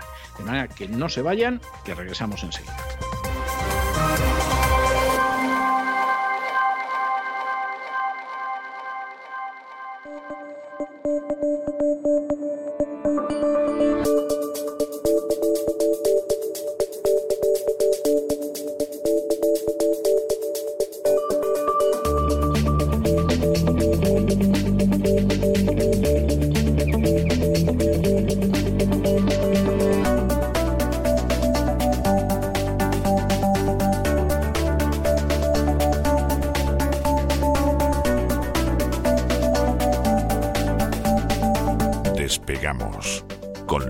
Ramírez. Corremos raudos y veloces hacia nuestro avión, atravesamos el umbral, nos tiramos en plancha sobre los asientos, nos abrochamos los cinturones, despegamos y nos vamos elevando por los aires hasta alcanzar nuestra altura y nuestra velocidad de crucero. A mi lado, Don Lorenzo, ¿qué hace usted con ese kimono tan zarrapastroso? Por Dios, porque si por lo menos llevara usted bien el kimono, pero es que parece que lleva usted un kimono que es que no se puede comprar otro, más que kimono es feo.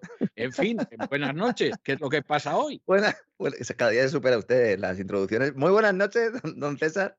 Eh, La verdad es que Japón está, está hecho unos zorros. Está, a lo mejor me debería quitar la parte de arriba del kimono y quedarme como Bruce Lee, ¿no? Ahí un poco pecho palomo. Sí, ¿Eh? sí, sí, sí. Sí, porque no me está viendo usted físicamente, que si no, no me lo recomendaría en absoluto, ¿no? No, yo usted desnudo no lo he visto nunca, tampoco aspiro. O sea, no, no, es así, es así. Hay un dicho de España que dice que no hay nada más desagradable que ver a un hombre desnudo. Hombre, supongo que depende, depende del hombre, pero sí, aquí vengo con mi, con mi kimono. La verdad Sí. es que lo que está sucediendo en Japón también es preocupante eh, y va a pillar a Japón eh, todo el lío este geopolítico en una situación económica muy difícil después de no una ni dos, sino tres décadas, ¿no?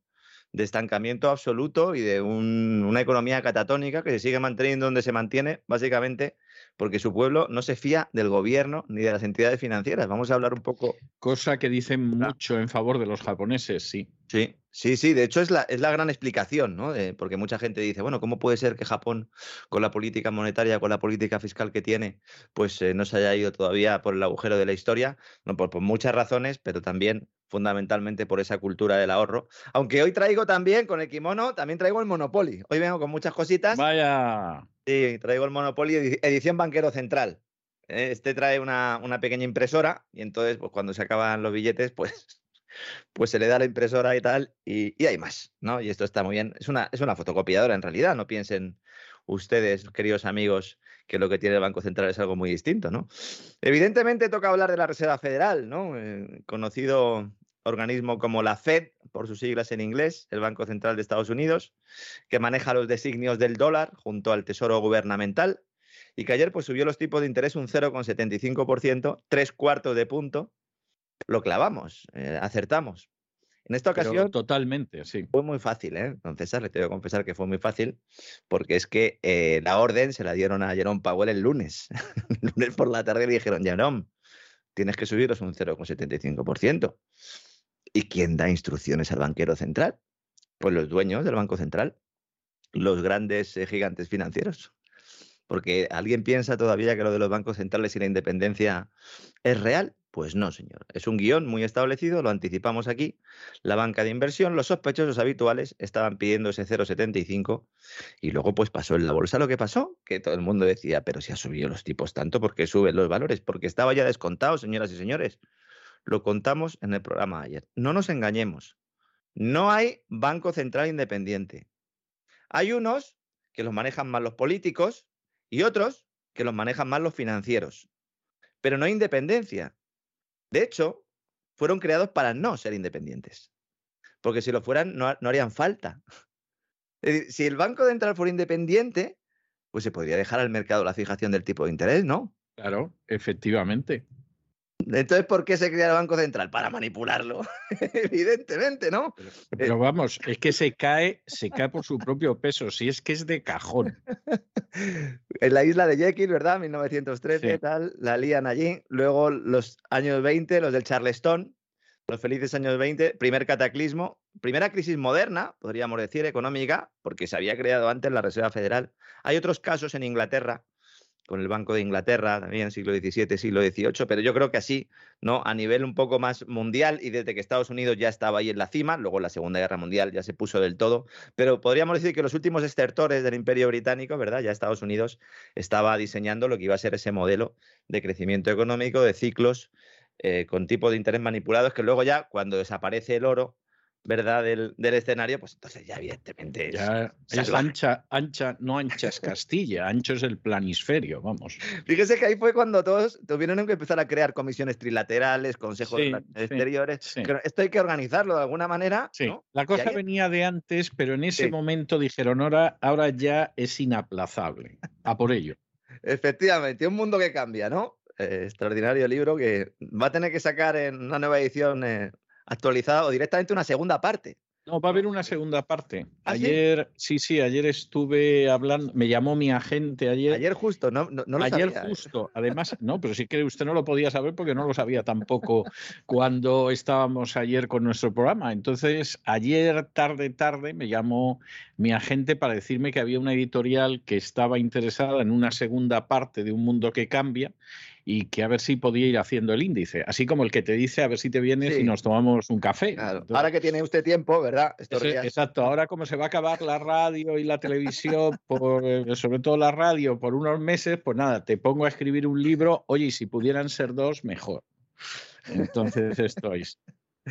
Bueno, ¿qué supone esto para la vida de los ciudadanos? La subida de tipo de interés. Bueno, pues en Estados Unidos el coste del crédito seguirá subiendo, con ello el interés de las hipotecas y el de los préstamos al consumo, tarjetas incluidas.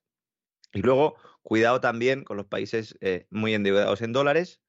Eh, estoy pensando, evidentemente, en muchos países de Hispanoamérica. Van a ver cómo tienen mayores problemas para manejar sus finanzas públicas.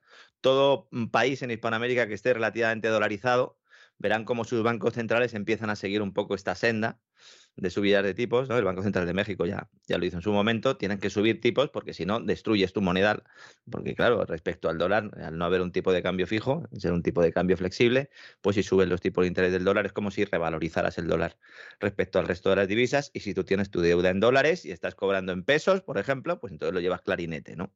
Si hace unos días eh, Christine Lagarde, eh, presidenta del BCE, pues ya dejaba claro que la prioridad era controlar la inflación a una costa de lastrar el crecimiento, lo que no era un problema, es un problema tan grande que va a provocar una recesión, la propia acción defensiva del Banco Central, tienen un morro que se lo pisan. Ayer Powell, eh, Jerome, dijo varias cosas que nos indican bien cuál es el plan. Él plantea algo similar, anticipando problemas en el mercado laboral de Estados Unidos.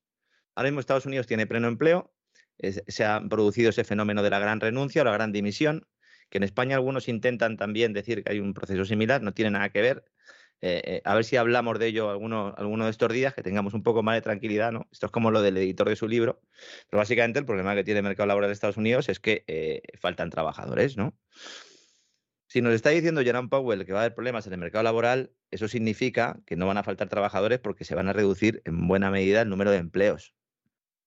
Sí, seguramente. Lo que pasa que, claro, el número de empleos, usted sabe que de pronto, eh, pues desaparece un empleo de recoger melones en el campo y va a ser complicado que esa persona encuentre trabajo de ejecutivo en la banca. Claro, es decir, hay, hay algunos que efectivamente sí, o sea, no recojo melones, pero estoy en la cosecha de, de los cereales. Bah, pues a lo mejor, ¿no? No recojo naranjas en la Florida, pero están las sandías de California. O sea, vamos a ver, hay cosas que a lo mejor se puede producir ese desplazamiento, pero hay muchos que no. Y sobre todo que además el actual gobierno de Estados Unidos tiene una culpa inmensa, inmensa en el desorden que se está produciendo en el mercado laboral, porque hay gente a la que ha inyectado dinero durante este año y pico y que ha llegado a la conclusión de que no le merece la pena trabajar. Y entonces. Sí, sí, se claro, ha producido algo que llevaba sucediendo en Andalucía hace 30 años. Exactamente, ejemplo. exactamente lo que sucedía en Andalucía, en Extremadura. Lo que sucede, sucede. Eh, sucede. Exactamente, en Aragón, del que no se también, suele hablar sí, mucho, pero que Castilla, es un desmadre también, también en este también, sentido. En realidad, España, España. Exactamente, bueno, pues esto ahora está pasando en Estados Unidos. Entonces, usted ahora mismo, por ejemplo, se sube a un automóvil en la puerta de mi casa y va viendo las calles de alrededor, donde hay comercios, donde están los como los llaman aquí, y ve usted que multitud de comercios, de cafeterías, de restaurantes pone for hire. es decir, se contrata, ¿no? Y se contrata porque no hay gente que sirva las mesas, que tome las órdenes, que esté de dependiente, etcétera, etcétera. Y no lo hay porque han llegado a la conclusión de que para lo que les pagan, realmente no trabajan, casi reciben lo mismo y luego hacen unas horitas al Uber, que debe de haber media población de Miami haciendo Uber, por lo que yo sé, en horas libres, y ya ganan más. Con lo cual, ¿para qué van a estar trabajando ocho horas en, este tipo de trabajos? Claro, esto se está repitiendo en otras zonas del país.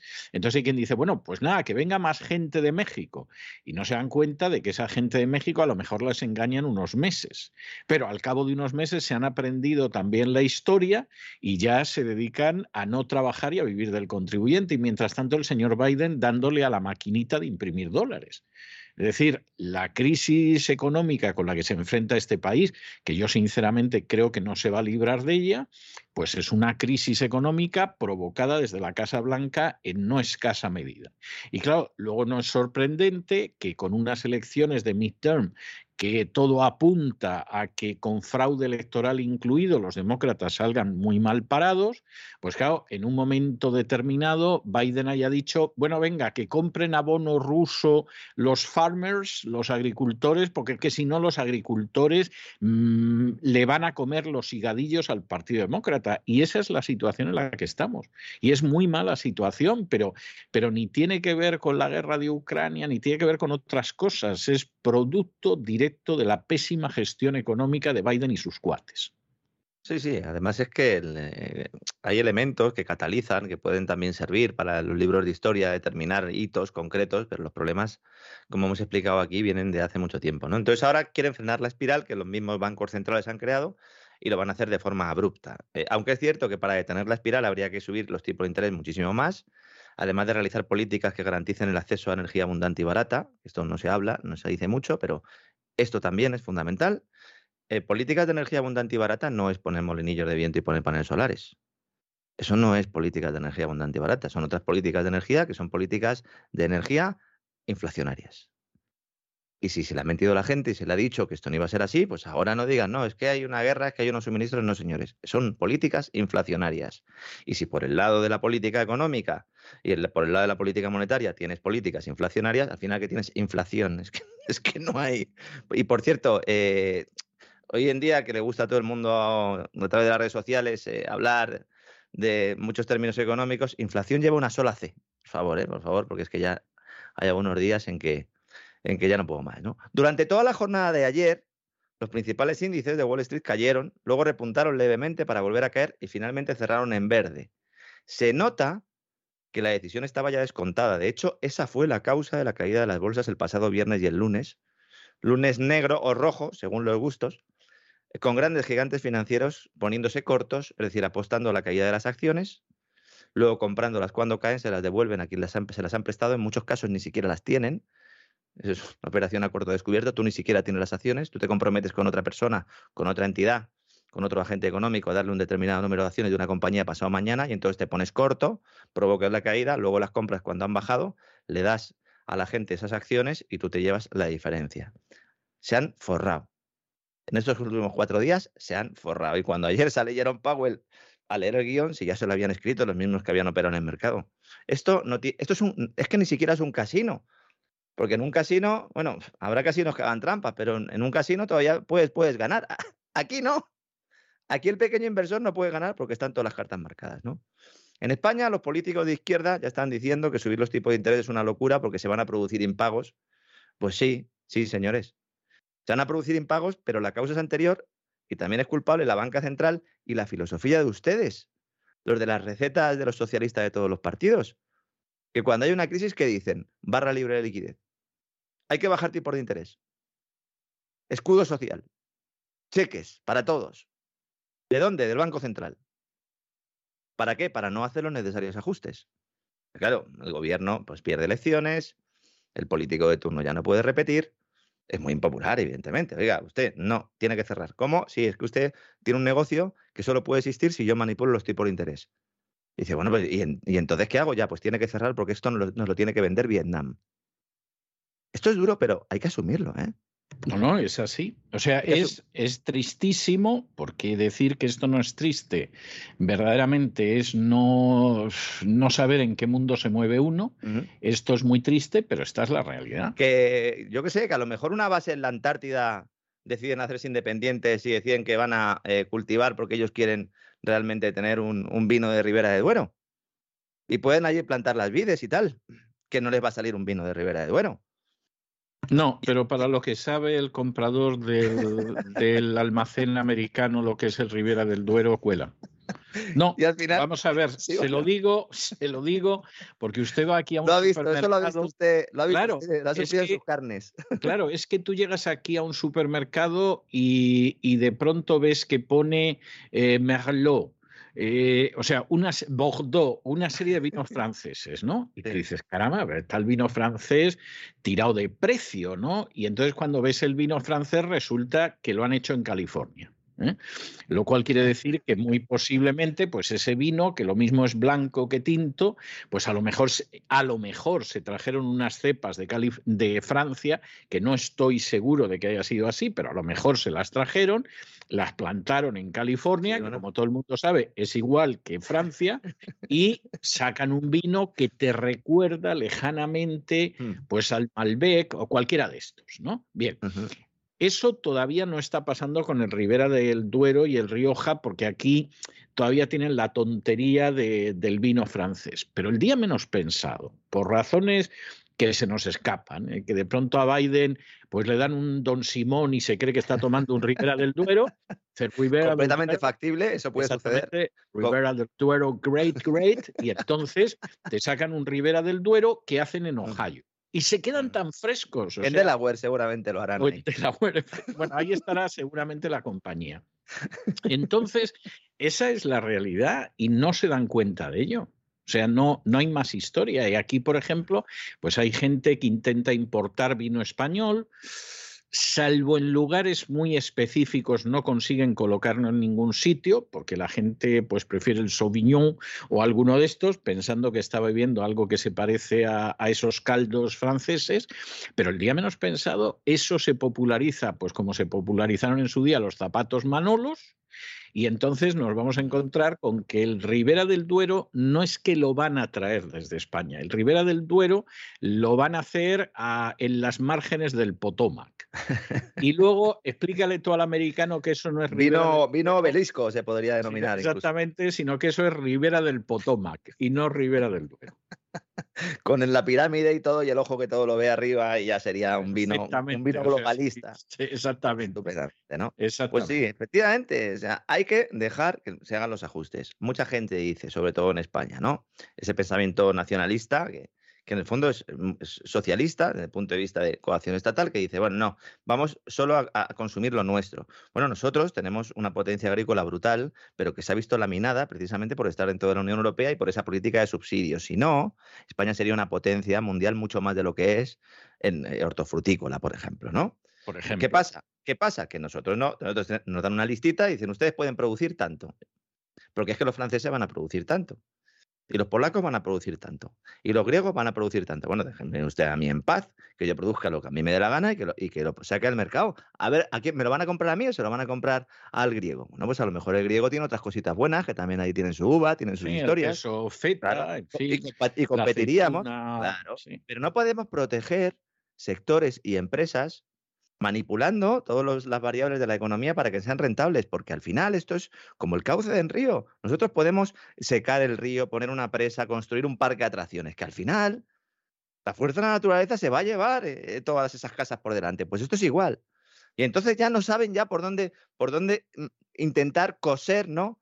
Eh, eh, una gran manta que ya se nos ha deshilachado completamente. Entonces, si se infla la demanda después de cada crisis, que es lo que se hace de forma artificial, bajando tipo de interés, con los subsidios, etcétera, etcétera, ¿qué pasa? Pues que llega la inflación, evidentemente, porque la oferta no varía. Es decir, la fábrica, aunque se puedan hacer más fábricas con tipos de interés eh, eh, eh, bajos y hay una actividad industrial, que solo estudia muy bien la teoría austríaca del ciclo económico, fomentas que en las partes más lejanas al consumo haya una estructura industrial que en realidad no reclaman los consumidores porque se ha manipulado ese tipo de interés y cuando ya llega al mercado llega un momento en el que la inflación es brutal, porque realmente ese es el proceso económico, pero al final llega la inflación. Lo venimos diciendo años, llegará. ¿Se ha roto la cadena entre tipo de interés e inflación? No llegará, tarde o temprano. Es una ley como la gravedad que no se puede eludir. En Estados Unidos, hay mucha gente que dice, bueno, esto es una crisis de oferta.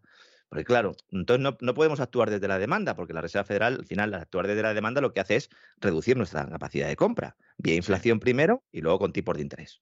Dice, no, su dinero vale, vale menos y además si va al banco le voy a cobrar un interés mayor. Pero la oferta, lo que sería el PIB real, no se ha contraído. Ahora mismo la oferta Estados Unidos está por encima de los niveles anteriores a la pandemia. Lo que se ha multiplicado es el gasto nominal, la demanda, vía políticas de estímulo excesivas. Por eso, algunos llevamos tiempo diciendo, hay que reducir la deuda. Porque cuando llegue la inflación y suban los tipos de interés, la deuda cuesta más. Y entonces llegan los impagos.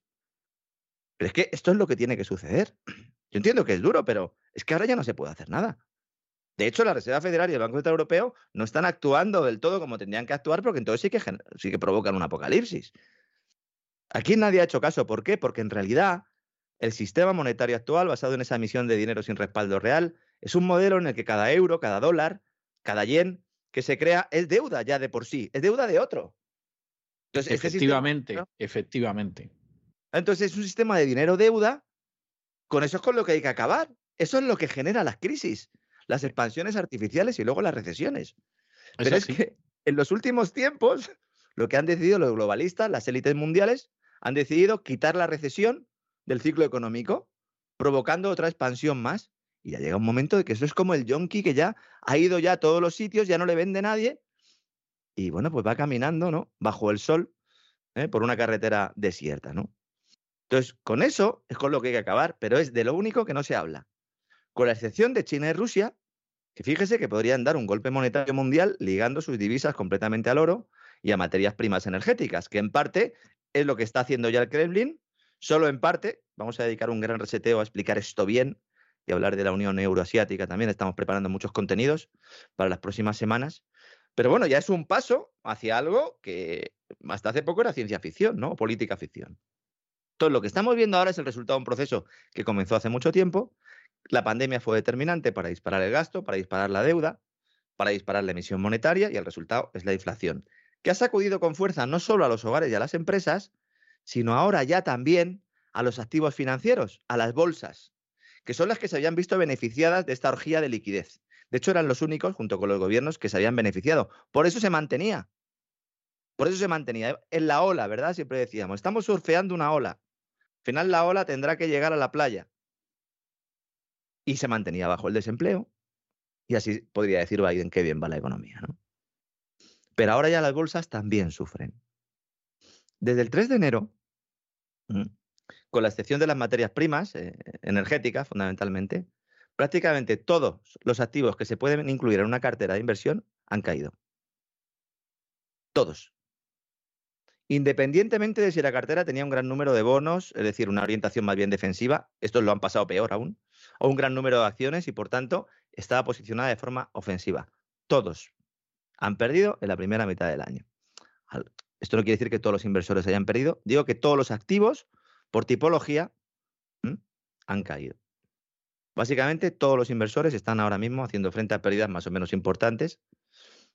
Los tipos de interés son la fuerza de gravedad. Sin ningún género de dudas, ¿eh? sin ningún género de dudas. Los tipos de interés son la fuerza de gravedad de los mercados financieros. Entonces, cuanto menor sea el rendimiento de los bonos, más tentados están los inversores de buscar alternativas, que esto es lo que ha pasado. ¿Qué ha pasado? Ibas al banco, no hay depósito fijo. Y si cojo, mm, ¿en qué lo meto esto? ¿Compro deuda pública? Muy poco interés. ¿Compro deuda privada? También poco interés porque la estaba comprando el Banco Central Europeo o la Reserva Federal. Entonces, ¿qué hago? deuda high yield. ¿Quién me garantiza un 4, un 5% de interés? Y entonces se ha empezado a invertir en deuda corporativa, que esa es la nueva deuda subprime. Y esta es la que ya se está impagando. Y ahora habrá que ver los bancos a ver quién tiene estos paquetitos y a quién se los ha colocado. Porque a lo mejor se lo ha colocado a la señora de Wisconsin o a la vecina ¿eh? del tipo de Ohio que iba a crear ese nuevo vino. Bueno, eso del usted por seguro. ¿eh? O sea, Eso es lo délo que- usted por seguro, pero luego lo gordo del asunto, que esto es algo que a mí me indigna bastante, es que cuando de pronto en un programa de televisión o de radio, ¿no? En un momento determinado dices que, hombre, que hay que controlar la basura que, que organizan determinadas empresas, determinadas corporaciones, etcétera, de pronto, pues hay veces en que el que modera el debate o el que está entrevistando lo que sea, se indigna y dice que al final que todos en este país somos accionistas, porque quién no tiene unas acciones de no sé qué. Déjese usted de tonterías. O sea, ¿qué está usted diciendo? ¿Que Warren Buffett es igual que usted y que yo? Porque vamos, si está usted diciendo eso, es para que vengan ahora dos con bata blanca y se lo lleven a un manicomio el, el- directamente. el que, el que viene después es uno con un cheque, según sale del plató. Bueno, no sé si, bueno, a lo mejor el cheque se lo dan al jefe de la radio o al jefe de la televisión, no lo sé, pero en cualquiera de los casos eso es mentira. O sea, es verdad que hay gente, pues como pasa también en España, hay gente aquí que tiene, pues a lo mejor algunos Unas valores, Matildes, ¿no? Unas sí, Matildes. unas Matildes, como era antes en España, o, o a lo mejor no tiene ni Matildes, Mm, pero está en un fondo de pensiones que Ahí. juega con las Matildes. Eso es. ¿eh? Y eso es lo más cerca Y que, que está. tiene deuda de la Junta de Galicia. Exactamente, como a mí me quisieron vender en un banco en cierta ocasión y todo era Junta de Galicia, Sí, Generalitat de Cataluña y, y Junta y eso la. Junta de Andalucía y cosas de este tipo. ¿eh? Entonces, razón de más, razón de más para no quitarle el ojo de encima a esa gente, porque esa gente no es que sean Warren Buffett, usted no es Warren Buffett, aunque a lo mejor tiene sueños húmedos con eso. Yo no lo soy y ni quiero ni aspiro a serlo.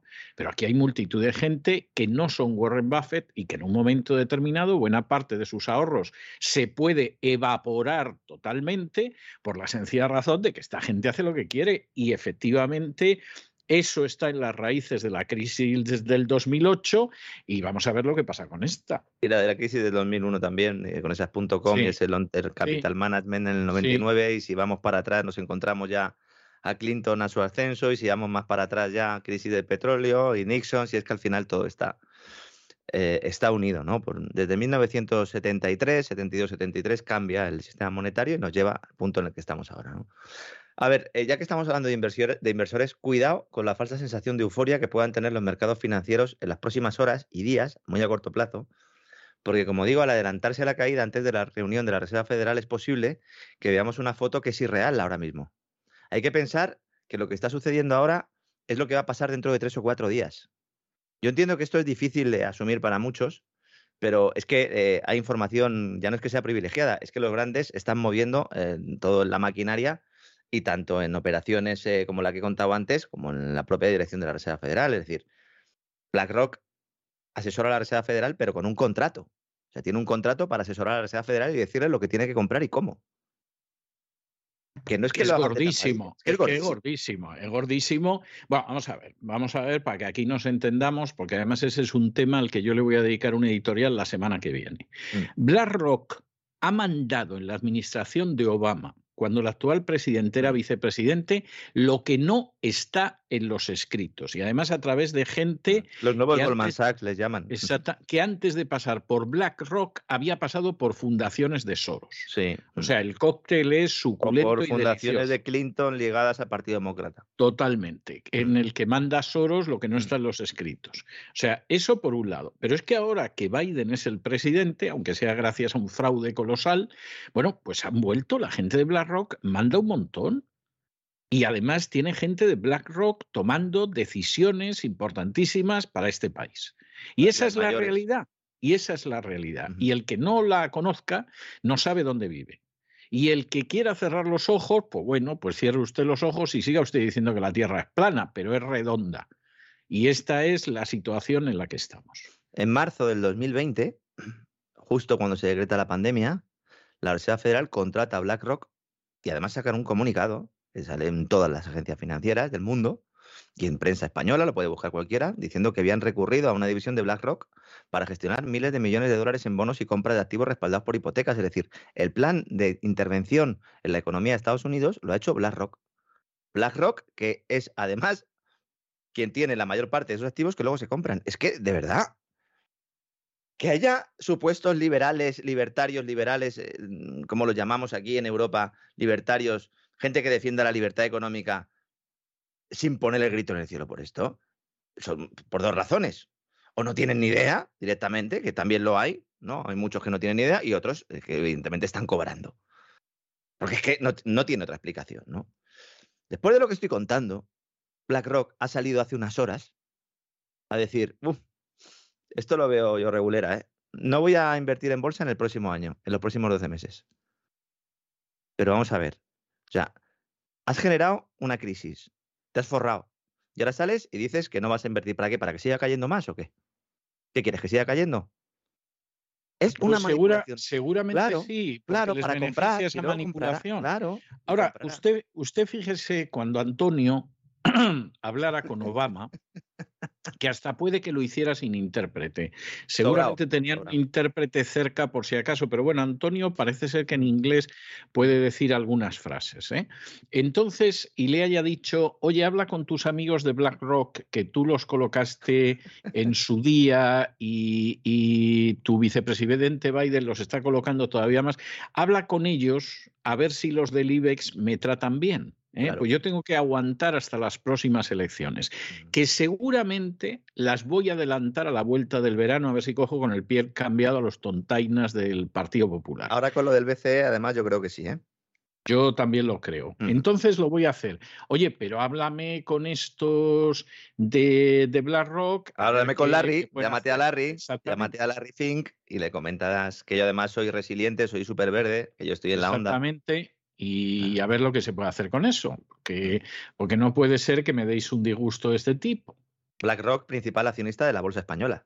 Bueno, y de no pocos medios de Primer- comunicación. Exactamente. Y, y cuando, no solo teniendo acciones, sino teniendo su deuda. Esto también es importante, porque hay mucha gente que solo mira las acciones. Dice, bueno, a ver, participación en el capital. No, no, mire quién tiene la deuda de estos tipos. Porque Sí. si uno va a prisa, ahí no ve a BlackRock. Pero Claro. ¿quién tiene la deuda de prisa? BlackRock. Sí, sí, sí, sí. sí. Entonces, claro, ese es el tema. Ana Patricia Botín le dijo, oye, mira, a los Polanco yo os dejo la pasta para acudir a las ampliaciones de capital. Metemos aquí a Amber Capital. Yo no quiero estar mucho porque esto es un negocio ruinoso, pero tengo que estar, porque este es el periódico del régimen. ¿eh? Y la deuda que la tengan los de BlackRock y así tenemos así agarrado al, al personal, ¿no? Bueno, BlackRock, ¿eh? estamos hablando una vez más de esta gestora, ¿no? Insisto, cuidado con esa falsa sensación de euforia, porque ahora mismo eh, eh, no es que el mercado esté para profesionales, es que no está ni, ya ni para los profesionales, ¿no? Eh, Jerome Powell dijo ayer que la próxima reunión que tendrá el Consejo de Gobierno de la Reserva Federal en julio, la subida de tipos volverá a ser otra vez del 0,75%. Hace dos semanas él dijo que subiría medio punto ayer y otro medio punto en julio. Ahora ya dice 0,75. ¿Por qué? Porque se lo ha dicho JP Morgan y Goldman Sachs.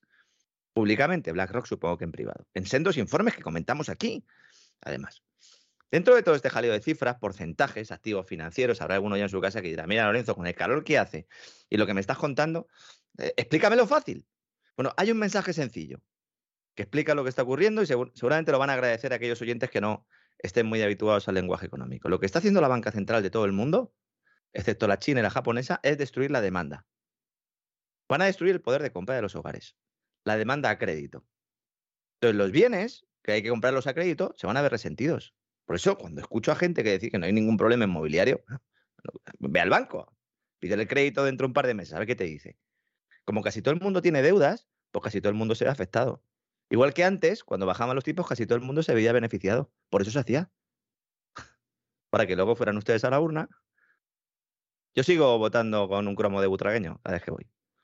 ¿A quién le viene bien esto? No me sorprende, ¿eh? aunque yo conozco, por ejemplo, partidarios de la Pantera Rosa. Yo conozco gente que está votando a la Pantera Rosa desde las elecciones de delegado en la universidad. Ahora y sí. entonces todo el mundo lo tomaba como una gracieta, todo el mundo pensaba, pero ¿qué es esto de la Pantera Rosa? Y, y he visto que luego, durante más de 40 años, han seguido votando a la Pantera Rosa. O sea, eso es fidelidad política y no los votantes del PSOE en Andalucía. Ahora ha sido usted el que ha conectado ¿eh? conmigo, porque precisamente hoy estaba pensando si iba a contar o no la anécdota de mi hijo en clase de religión en el colegio. Y al final es que le voy a tener que contar, Porque le digo, oye, hijo, ¿hoy qué habéis hecho en religión? Porque yo le pregunto, ¿no? Más que nada para saber lo que le están enseñando. Porque claro, en la escuela religión católica de España, bueno, ¿qué le vamos a contar, no? A nuestros queridos amigos. Y me dice, ah, pues muy bien, hemos estado viendo un vídeo de la Pantera Rosa. Es decir, que en religión católica te enseñan el cambio climático y luego te ponen un vídeo de la Pantera Rosa. Oiga, pues lo de la Pantera Rosa no es lo peor que pueden enseñarles, ¿eh? Es lo O sea, que he pensado, lo que he pensado. Vamos a ser sinceros, no es lo peor que les pueden enseñar. ¿eh? Es lo que he pensado, es lo que he pensado. Digo, bueno, teniendo en cuenta lo que hay, ¿no? Ahora, eh, a algunos lo van a volver loco, eh, indudablemente, ¿no? Bueno, ¿a quién le viene bien esto de entonces? De, pues eh, a los gigantes financieros que ya han operado con esa información privilegiada y luego al que no tenga deudas y mucha liquidez. Por eso decíamos hace unos meses que recomendábamos no estar invertidos sino tener liquidez. Y algunos nos decían, nah, hay que meter dinero ahí porque la inflación se lo lleva todo. Espérate, muchacho, espérate que se produzca el ajuste. Siempre que la inflación sea controlada, porque si no, entonces el que tiene liquidez, ¿qué le pasa? Que pierde poder adquisitivo. Y por eso está tan preocupado Jerome Powell en eso que llaman anclar las expectativas de inflación, porque lo que quiere Jerome Powell es que nos creamos que la van a controlar, porque si no, ¿qué vamos a hacer? Gastar.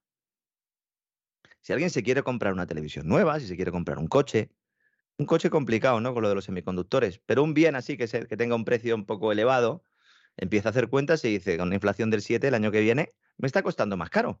Me lo compro ya. Sí, sí. ¿Y eso qué hace? Provocar inflación. Sí. Y esa es la historia. Entonces, si se pierde ese anclaje, pues entonces tendremos ese escenario de recesión o estancamiento con inflación. Esa estanflación de la que habla eh, tanta gente, ¿no? Claro, en un momento de la rueda de prensa a Powell ya le preguntan, oiga, pero ¿usted quiere provocar una recesión? Y entonces dice, bueno, mm, no estoy tratando de inducirla, pero cada vez será más difícil lograr el aterrizaje suave. Lo cual es fantástico. ¿eh? O sea, ¿usted qué quiere? ¿Que le pegue la cirrosis al primo Andrés que no para de traerle botellas de vino? Hombre, no, tampoco quiero yo que le dé el- esto al primo Andrés, pero, pero realmente yo lo que quiero es que cuando le dé ya sepamos que le va a dar. Se queda, y se queda tan pancho. Pero el mismo tipo, además, el piloto que nos lleva diciendo todo el viaje tranquilos, a ver, aterrizaje suave. Bueno, primero no, no habría aterrizaje y seguiríamos volando para siempre. Luego dice, no, bueno, vamos a hacer un aterrizaje suave. Y ahora ya dice, lo estoy viendo difícil, ¿eh? Dice, los acontecimientos de los últimos meses han aumentado el grado de dificultad de lograr ese aterrizaje suave, dice.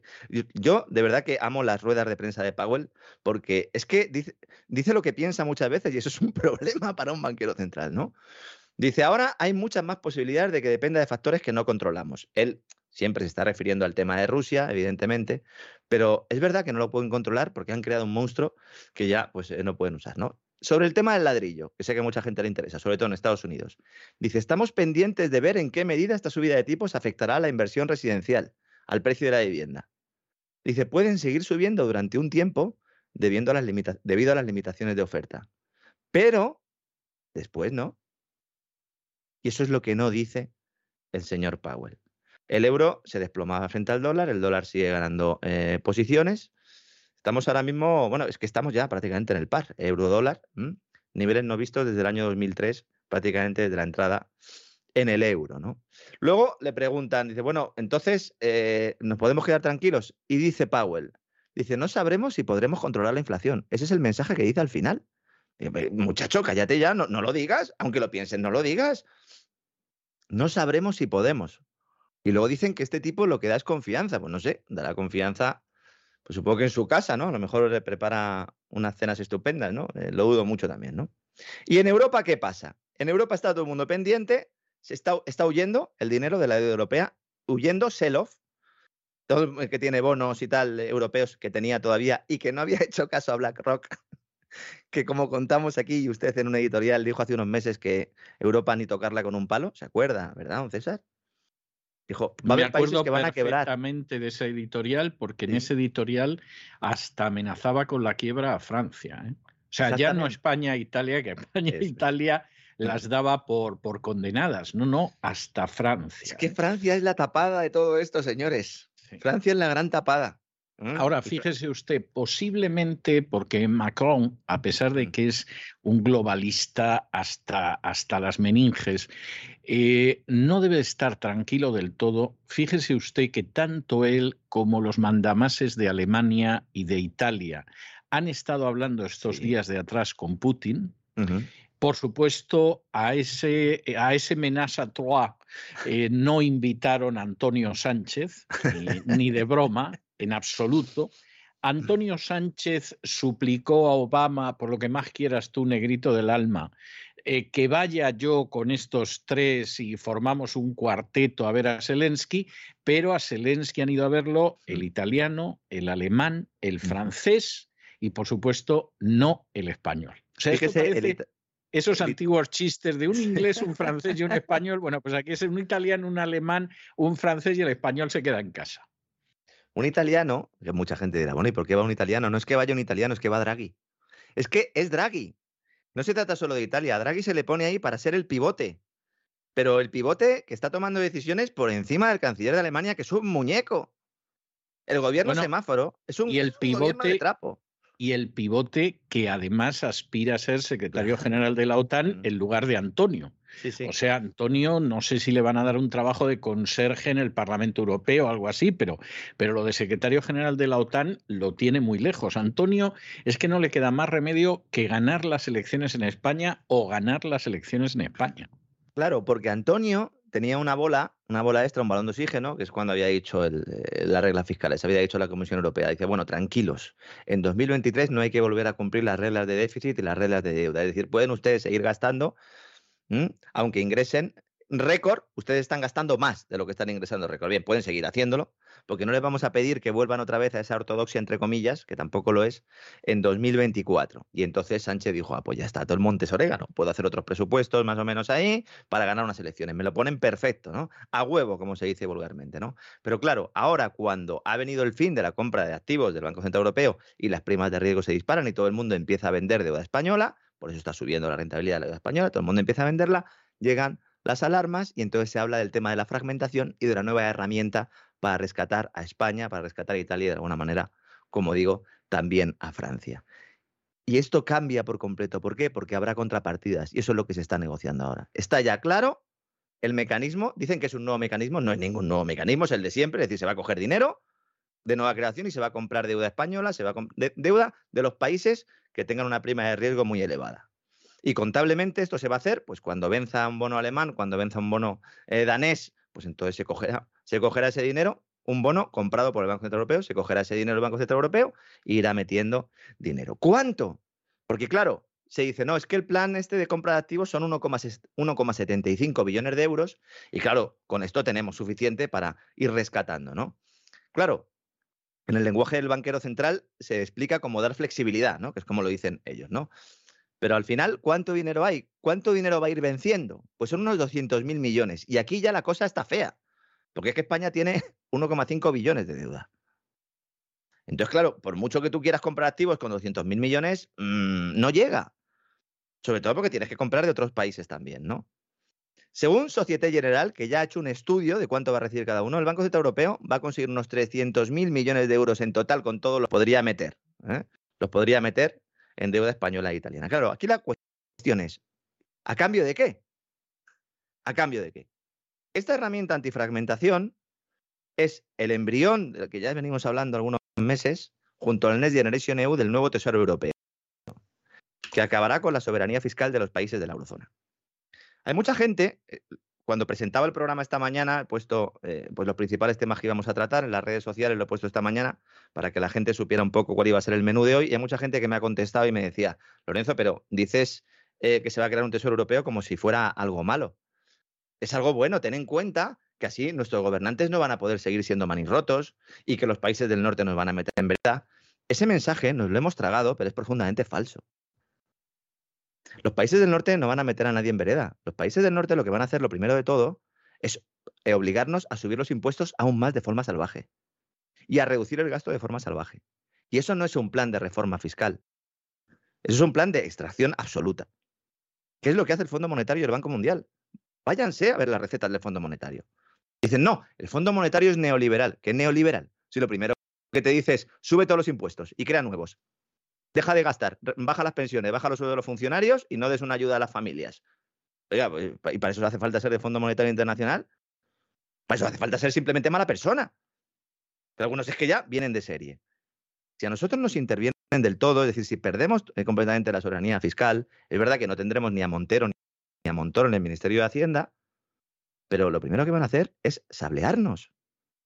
Privatizarán playas, habrá eh, subidas de impuestos masivas, habrá un desmantelamiento completo de todo lo que es el estado de bienestar o del bienestar del Estado, menos de la estructura burocrática, que esa será intocable. Porque lo es siempre. Ellos no se van a quitar los privilegios, nos los quitarán a los demás. Por eso cuidado con los falsos cantos de sirena, de decir, no, renunciamos a nuestra soberanía porque nosotros somos muy malos y los de fuera son muy buenos. Bueno, pues entonces para este viaje no hacía falta alforjas, ¿no? ¿Para qué vamos a votar entonces? ¿O algunos van a votar? ¿Para qué defendemos esa supuesta democracia y todo esto? ¿no? Había que dar una vuelta mental a todo esto, ¿eh? insisto, sobre todo a aquellos que todavía eh, pues les cuesta ¿no? Eh, aceptar este mensaje. ¿no? Y un mensaje también que ha causado cierto pánico, por, no, por no decirlo de pues, con paños calientes, porque la verdad es que ha sido así, es una supuesta comunicación oficial del Banco de España diciendo que hay que tener en casa el dinero para afrontar los gastos de 6 a 12 meses, los gastos totales de una economía doméstica. Ha habido varios medios digitales que han aprovechado y han sacado titulares apocalípticos. Todas las noticias eh, parecen sacadas de una misma fuente que eh, no he podido determinar porque parecen sacados de una nota de prensa o comentario del Departamento de Comunicación del Banco de España y bueno, pues les he pedido públicamente que me dijeran algo.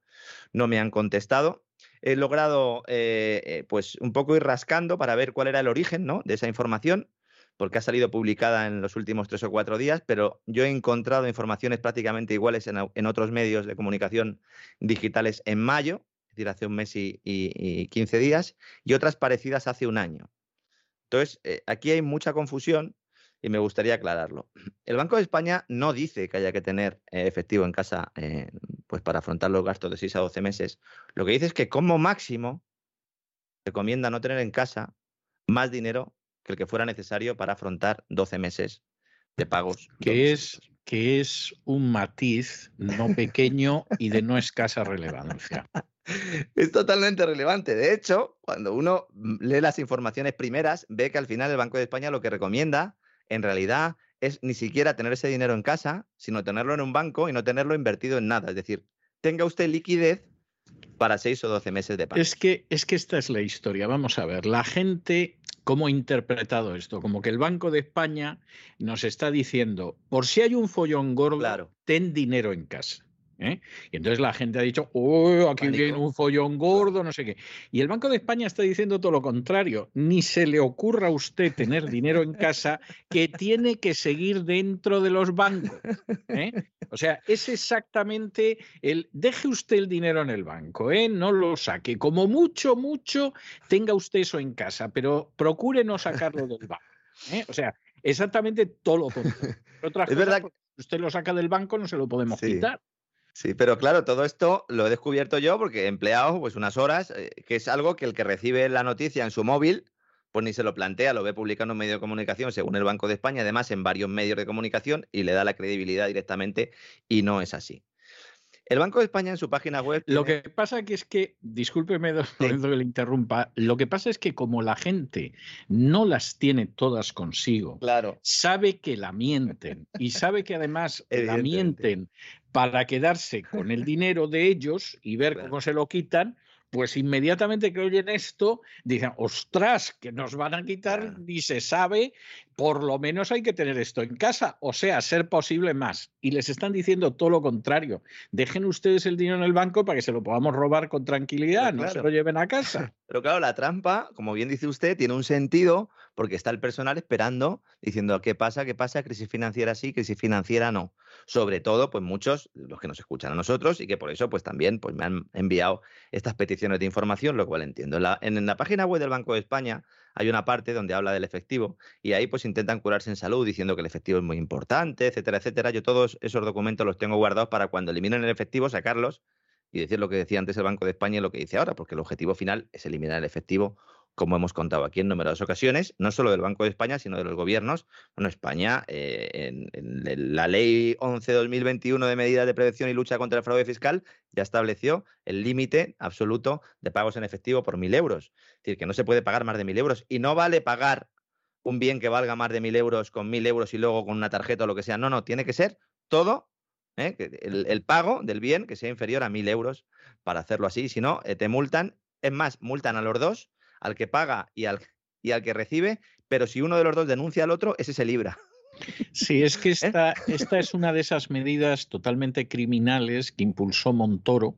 Mm. La, la verdad es que. Él la, él la, puso en 2.500 euros Sí. y luego ya llegó Montero y dije, no, no. Y la bajó, Esto, esto, y la esto bajó. Esto Sí, en que mil. en mil, chiqui. en mil, porque Esto ponlo en 2.500. La verdad es que uno se pone, ahora que, que tienes una cierta perspectiva de tiempo, porque entonces salía una cosa, un mes después salía otra, etcétera, pero no tenías la perspectiva global. Pero ahora empiezas a ver de manera global todo lo que impulsó Montoro y desde luego es propio de una mente criminal. O sea, además, porque él sabía perfectamente que muchas de las cosas que impulsó de sus medidas estrella eran totalmente ilegales. Y había pensado, además es una persona que tiene formación, a diferencia de otros ministros que hay y que ha habido, había pensado cómo quebrantar la ley, pero que el mecanismo de intentar corregir su crimen fuera tan dilatado en el tiempo que mientras tanto vamos robando a los ciudadanos impunemente. O sea, es algo, y, a medida que lo analizas, insisto, desde una perspectiva jurídica, porque desde una perspectiva política es obvio, pero cuando lo vas viendo desde una perspectiva política, es el personaje que se ha pasado al bando del mal. O sea, este es el gran abogado, el gran fiscal que ha perseguido a los criminales y de pronto un día dice, yo dejo de ser fiscal y trabajo para la mafia. ¿Eh? Y entonces voy enseñando a la mafia cómo trampear con la ley, cómo retorcer las interpretaciones jurisprudenciales, etcétera, para que los grandes criminales de la, de la mafia, los narcotraficantes, los asesinos, los que se dedican a la trata de blancas, no pasen un solo minuto en prisión. Bueno, pues eso es Montoro. Y, y, a medida que yo voy analizando la manera en que lo hizo, efectivamente, y tienes a una mente que conoce muy bien el derecho fiscal y que fue ideando cómo tergiversar, retorcer, manipular ese derecho fiscal de tal manera que pudiera robar a manos llenas a millones de españoles que la mayoría se quedaran achantados y no se movieran, como suele pasar con el pueblo español habitualmente, y que los que se enfrentaran con eso, pues bueno, tardaran, ni se sabe los años en, en, finalmente quitarse a los perros de presa de la agencia tributaria de encima. Es algo diabólico. Por ejemplo, le voy a poner un ejemplo porque es muy grave. Por ejemplo, Montoro, que hubiera sido lo legal, podría haber impulsado una ley en el Parlamento en virtud de la cual de pronto las sociedades pues dejaran de ser sociedades si, por ejemplo, había un socio único, que era algo totalmente legal hasta ese momento. Pero claro, si Montoro hubiera hecho eso, la gente que había estado pagando el impuesto de sociedades en vez, en vez del IRPF de manera totalmente legal durante años y décadas, no les hubiera podido robar impunemente. Claro. Entonces, ¿qué hace Montoro? Pues Montoro saca una nueva interpretación de la agencia tributaria que dice que la gente que ha pagado el impuesto por una sociedad, en vez de pagar el impuesto de la renta de las personas físicas, lo ha hecho mal y por lo tanto le pueden inspeccionar los cuatro años anteriores, es decir, efectos retroactivos, y con una interpretación que yo me saco ahora de la manga, a esa gente la robo a manos llenas, porque además considero que son infractores, les cobro intereses, les cobro multas, los arruino, pero me da lo mismo, porque yo necesito dinero y a estos se lo robo. Bueno, esto solamente se le puede ocurrir a alguien que conoce la ley fiscal, que sabe que eso es ilegal, que sabe que eso es un robo, que sabe que eso es una canallada, pero lo hace, porque sabe cómo hacerlo y porque sabe que si lo hubiera hecho legalmente, se le hubieran escapado multitud de millones que ha robado a pobre gente que antes de eso había tributado hasta el último céntimo. O en un momento determinado, pues se le ocurre que la persona que tiene una cuenta en el extranjero y no la ha declarado, eso no prescribe. Eso es absolutamente inconstitucional, es ilegal, se lo ha tumbado finalmente un tribunal europeo, pero al cabo de más de una década. Sí, sí. Bueno, y mientras tanto ha ido robando a la gente. En el caso del efectivo, además, eh, eh, sucede algo parecido. Todavía no lo ha tumbado ningún tribunal, pero hasta el propio Banco Central Europeo ha dicho eh, a la Hacienda Española, ¿pero a dónde vais? Estableciendo un límite de mil, de mil euros en efectivo. Esto es una barbaridad. Y dice, ¿y las sanciones que habéis puesto aquí? Es que, es que, vamos a ver, estamos hablando de una multa equivalente al 25% de, lo, de, lo, que fueras a, pagar en efectivo, es decir, tanto al pagador, insisto, como al receptor del dinero, ¿no? Entonces, y hay gente y además con el agravante, don Lorenzo, porque esto es muy grave, que luego las multas son arbitrarias, lo sabe todo el mundo, pero a ver quién se pasa 10 años pleiteando con los sicarios de la agencia tributaria, que además las primeras instancias no son judiciales, son de la propia agencia tributaria. Como un consejo de guerra. Exactamente, son ellos mismos. Y para terminar lo de arreglar, en determinadas causas esto llega al Supremo, al Constitucional, y no tienes ninguna garantía de que te vayan a dar la razón aunque la tengas, como pasó, por ejemplo, con los bancos. Lo más seguro es que den la razón al poderoso en contra de aquel que verdaderamente tiene razón y que al final tengas que ir hasta la justicia europea.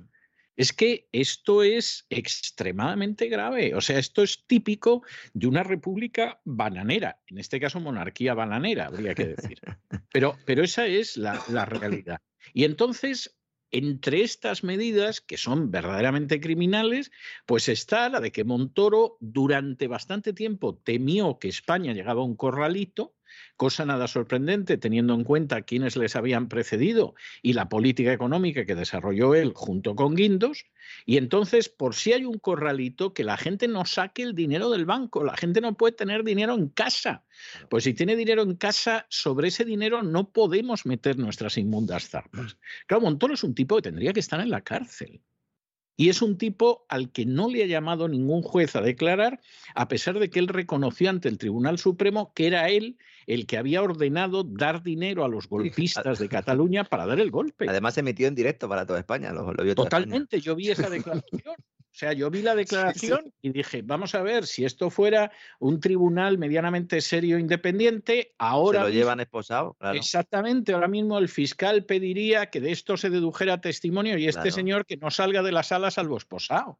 Claro, efectivamente, ¿no? Yo entiendo, entiendo, entiendo el pánico del personal. luego llega Montero, lo baja a mil euros el tema del efectivo.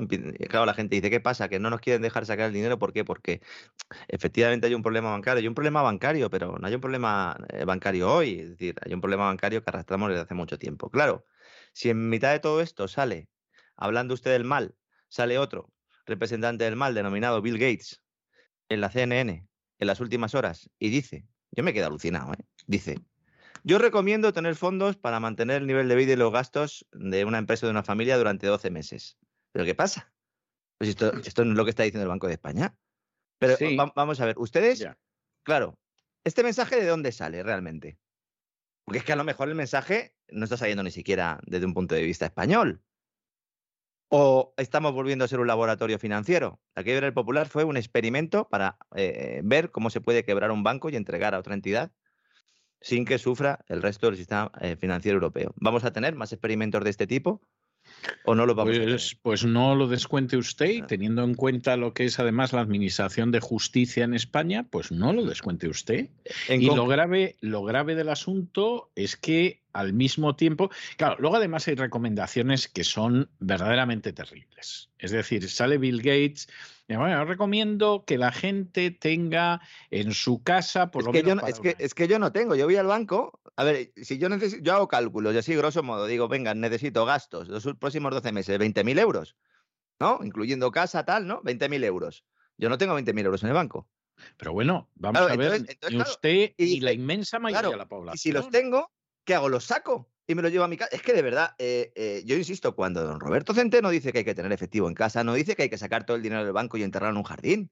E, en un momento dado podemos ser más o menos vehementes, porque estamos haciendo un programa también y muchas veces nos calentamos y lo entiendo, pero lo que estamos diciendo que la gente guarde efectivo pues, para unas ciertas necesidades. Pero no les hagan caso a esto, a ver si se van a poner ahora ustedes en sus casas a, ver todo el dinero que se gastan y lo van a sacar. Porque pero es que, si es que, la gente no tiene ese dinero. La gente va a entrar, va a haber un aumento de la delincuencia, si es que esto no se le dice a la gente, pero hay que decirse, el Ministerio del Interior, la policía ya está trabajando en el escenario de incremento de la delincuencia. Va a haber robo. Claro, porque va a haber un Pero Claro. ¿cómo no va a haber incremento de la delincuencia si sabemos que Antonio ha llegado a un acuerdo con, con Pepito Biden para que le mande las maras centroamericanas que lógicamente Biden no quiere que entren en Estados Unidos? O sea, ya con lo que hay en España hay una delincuencia cada vez menos soportable. En el momento en el que lleguen las maras o llegue la mafia haitiana, en España no se va a poder salir a la calle en determinadas calles y en determinados barrios y la gente lo tiene que saber. Es decir, en un sitio como El Salvador, que es un país pequeñito, el presidente está utilizando al ejército, manu militar y de la manera más directa para acabar con las maras. En España, en el momento en el que lleguen, olvídense ustedes de salir a la calle en determinadas partes del país. Y en medio de esa situación, en el momento que se sepa que la pobre gente tiene dinero en casa, Claro. en el colchón, El en jubilado. un calcetín o donde sea, van a ir a por esa gente. Vamos a ver hace apenas unas horas que a un sujeto que robó a 19 ancianos, que se dice pronto, que por cierto venía de África, bueno, pues este sujeto, nada, está tan campante y tan feliz. Un personaje a 19 ancianos, pero ¿alguien se imagina lo que va a ser la situación en España? Además, claro, como, esa gente, además, vamos, eh, porque no tienen ese dinero y casi pueden dar gracias a Dios por ello, porque como lo tuvieran, yo no sé qué tendrían Ah, que hacer en su casa. Incluso sacando la pensión del cajero, ahora como las oficinas no están atendiendo a nadie y todo se hace por cajero, es que es muy fácil, es que le van a seguir hasta la puerta de su casa. Totalmente. la- claro, es que esto hay que tenerlo en cuenta y esto no se le está diciendo al personal, ¿no? Es verdad, también quiero decirlo, lo he dicho en, en alguna ocasión, pero lo repito, uno puede tener el dinero en efectivo en su casa que quiera, es decir, puede ir al banco, sacar lo que quiera, pero por favor, guarden el resguardo, valga la redundancia, de esa retirada. Porque si su banco dentro de cuatro o de cinco años no existe, porque se lo ha comido otro, vayan ustedes a pedirle el justificante de la retirada que hicieron ustedes en la calle Antonio Osuna número 23 del barrio de Hortaleza. Mm, me lo acabo de inventar, pero bueno, me entienden, ¿verdad? Sí, porque Guárdenlo, luego, porque luego luego, lo vuelven a meter en el banco claro, y viene Hacienda y dice, usted ha cobrado claro. dinero y me tiene que dar más. No, dice, usted Es ha que- comprado esto y, y ¿de dónde ha sacado este efectivo? ¿Lo tenía usted en su casa? ¿De, de qué lo ha sacado? Y vamos a tener que sacar los papeles, porque nos lo van a poner muy difícil, cada vez más difícil, para que voluntariamente renunciemos al efectivo. Y yo soy una Sí. persona que pago con móvil muchas veces, es decir, yo soy culpable, si sé de lo que estoy hablando. Y conozco bien el sistema financiero y por eso estoy advirtiéndolo. Cuidado porque el banco, el dinero en el banco está relativamente seguro, entre comillas, pero en casa de la seguridad se tienen que encargar ustedes. Ni siquiera le- se pueden fiar de la policía, porque la policía vendrá cuando se la han quitado ya. Sí. Y no estamos en España, en un país donde puedas defender tu casa como si fuera un fortín. A lo mejor, no sé, en alguno de Estados de Estados Unidos si se puede hacer. Estados Unidos, por Bien. regla general, se puede hacer. Aunque luego siempre aprovechan que hay un loco, por ejemplo, un transexual hispano, como hace pocas semanas en Texas, que entra en un colegio para que el gobierno Biden arremeta contra los traficantes de armas. No será a los que les está dando a ganar millonadas, Es que en un entorno de caos social hace falta desarmar a la población. Rubalcaba ya lo hizo en España, retirando y no permitiendo que se concedieran licencias de caza. Y allí en Claro. Estados Unidos pues se hace de otra manera, efectivamente. Efectivamente se hace de otra manera. Y antes de terminar, quiero mencionar el tema de Japón, que venía con mi kimono, y quiero hacer aunque sea un breve comentario, aunque lo ampliemos en, en próximos días, porque es muy interesante. Ahora mismo el yen se está desplomando. Cuidado con Japón, que es también la piedra de toque que se va a utilizar aquí en el Indo-Pacífico. Es un poco la lo que quiere Estados Unidos o la, o la NATO, que sea la policía de la zona, y a lo mejor se, se van a llevar sopas con ondas. Pero este problema que tiene el yen, que está ahora mismo en todas las portadas de todos los medios financieros, es una vez un problema que viene desde hace muchos meses, Sí. yo diría que incluso años. Eh, La moneda japonesa ha perdido valor por la política monetaria eh, más agresiva de la Reserva Federal ahora, porque es que ellos están en todo lo contrario, llevan 30 años dándole al monopoly, dándole a la impresión de dinero. Y como son un gran importador de combustibles fósiles, pues evidentemente tienen un problema, su divisa progresivamente se está hundiendo. La inflación está controlada, la inflación medida en el índice de precios al consumo en el 2%. Hay mucha gente que no entiende esto. Dice, ¿cómo puede ser si le están dando todo el rato a la maquinita? Y usted dice que darle a la maquinita a la larga siempre genera inflación. Si estos tipos llevan 30 años dándole a la maquinita, ¿por qué no genera inflación? Porque los ciudadanos de Japón están respondiendo a esta política monetaria ultraexpansiva de tipo de interés prácticamente cero, haciendo lo contrario de lo que nos diría la teoría monetaria. Es decir, en lugar de coger e invertir en activos que tengan mucho riesgo y por lo tanto mucha rentabilidad, lo, tienen en el banco en depósitos. Aunque no solo no tengan rentabilidad, sino que en buena medida la pierdan progresivamente, porque no se fían del gobierno ni de los bancos. Y como no se fían ni del gobierno ni de los bancos, ahorran. Y depósitos a tope. Y van creciendo los depósitos progresivamente. Y esto es lo que está evitando que haya inflación, porque no compran. Los japoneses no compran de forma masiva como nosotros. Pero ojo, porque en el momento en el que empiezan a comprar, entonces se dispara la inflación. Y Japón, con una inflación que crezca al 4, al 5 o al 6, implosiona. Es una de las primeras economías del planeta, ¿eh?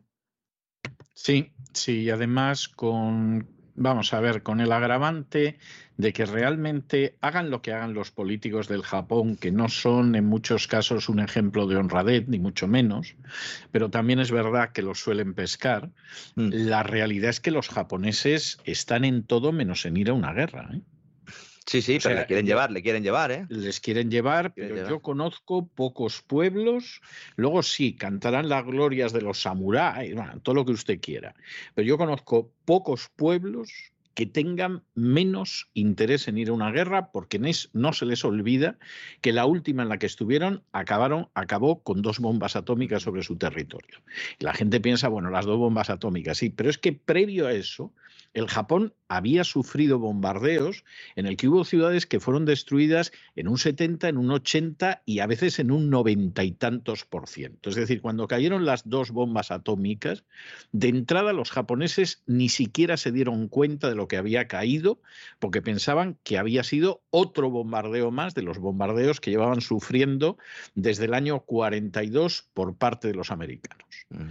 O sea que, esta es la realidad. Pero cuidado porque a lo mejor eh, uno de los primeros aviones que cae en ese eventual conflicto, si finalmente hay tiros, serán japoneses, ¿eh? porque los que están volando son los aviones de combate japoneses. Porque cuando llega el acuerdo el Quad, ¿no? Australia, ¿no? Con Reino Unido y con Estados Unidos para hacer esa, eh, pues esa cúpula de la OTAN, ¿no? Esa nueva OTAN Plus, podríamos denominarlo.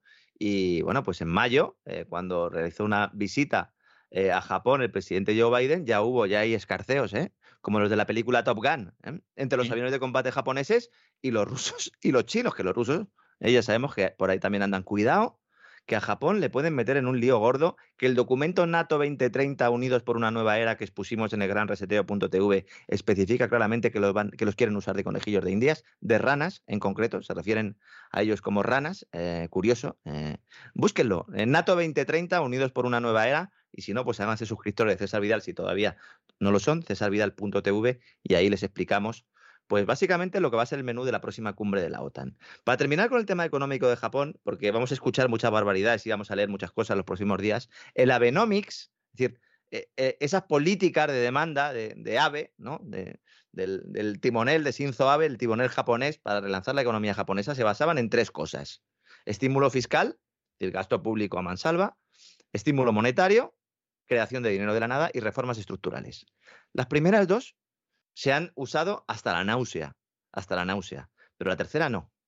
No han hecho reformas y tienen un océano de liquidez tremendo y ese dinero está en las cuentas corrientes de los japoneses. Cuidado, porque el Banco Central del país tiene un tercio de toda la deuda pública y Japón es uno de los países más endeudados del mundo. Si te debes a ti tú mismo tu deuda, dirían los de la teoría monetaria moderna que no pasa nada, pero no, todo lo contrario estás totalmente expuesto. Totalmente. El país todavía no ha superado las secuelas de la burbuja financiera de finales de los años 80. Es una economía catatónica. Y cuidado, porque ahora los zombies empresariales van a empezar a ser liquidados a punta de pistola. Y cuidado con Japón en este nuevo mundo, en esta nueva anormalidad, en este nuevo orden, o como queramos llamarlo, cada uno. Si no liberalizas mercados mientras que haces todos esos elementos, estímulo fiscal estímulo monetario, Está fastidiado. Ahora llega el cambio de ciclo económico global y a ver qué pasa con ese yen en esa guerra de divisas mundial que bueno, pues que yo creo que va a ser lo más relevante en los próximos años. Y además en un país donde existen determinantes sociales que hay que tener en cuenta, porque encima, vamos a ver, los japoneses han aguantado durante décadas que el país, pues bueno, no crecía mucho, que si la década perdida, que si bla, bla, bla. Ya son pero bueno, mm. pero porque tenían esa idea del empleo para toda la vida.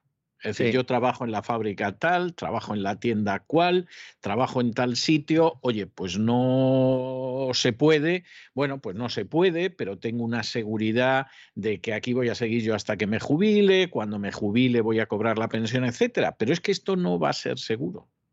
Y aquí de pronto lo que puede venir es un tsunami que se lleve empresas, negocios, actividades económicas, pero vamos, como un tsunami. Y es lo ¿Eh? que está esperando el pueblo. Por eso tienen el dinero ahorrado. Claro, Claro, eso es lo que está esperando el pueblo. Efectivamente, dicen, no, no, es que en algún momento nos tendrán que subir los impuestos, en cualquier momento va a llegar el lío, pues yo tengo el dinero para poder sacarlo corriendo. A lo mejor no Sí. pueden sacarlo cuando vayan. Bueno, pues ya veremos. Para eso son las divisas digitales. Para que Sí. cuando quieras ir al banco a sacarlo, pues no lo saques. Efectivamente, efectivamente, así es, así es. Bueno, don Lorenzo, pues muchísimas gracias y después de dar todas estas alegrías para mayores y pequeñitos, como decía, en fin, Bueno, quedémonos con esa pantera rosa en clase de religión. quedémonos con la pantera rosa, que, que es lo más serio de, de todos los personajes de los que hemos hablado hoy, vamos, sin ningún género de dudas. O sea, eso no... Me voy a, me voy a comer esta tarde un bollito de esos pantera rosa, que con los tigretón eran los de mi infancia, y voy a ver si, si me vengo arriba. Aquí tienen otro nombre. O sea, ¿Sí? es curioso, aquí existe el mismo bollito de la pantera rosa, pero no se llama pantera rosa. El tigretón existe también, pero no se llama tigretón. Y yo lo he descubierto hace poco. O sea, entré Ah, sí. en un supermercado, no sé qué iba a comprar, desde luego no era eso. Y de pronto lo descubrí y dije, anda, el tigretón, anda, la pantera rosa. Pero claro, no se llamaban. de esa- Bueno, encontré hasta el famoso bucanero. Bueno, bueno, bueno, bueno. O sea, hasta los bonis y los bucaneros los Sí, sí, el boni. El Boni y el Bucanero, que aquí no se llaman así, pero que se ve que en España dijeron, pues ala, Boni y Bucanero, porque si le ponemos el nombre en inglés, esto no lo va a comprar ni Blas. Y entonces, pues Boni y Bucanero, y luego la Pantera Rosa y todo lo demás, bueno, pues eso existe aquí, pero no tiene ese nombre ni por aproximación. Bueno, bueno, pues es un homenaje de vez en cuando. Hay que comer plástico de vez en cuando. ¿eh? Entonces es una manera como cualquier otra. Aunque sea para recordar la infancia. Un fuerte abrazo, César. Hasta hasta mañana. mañana.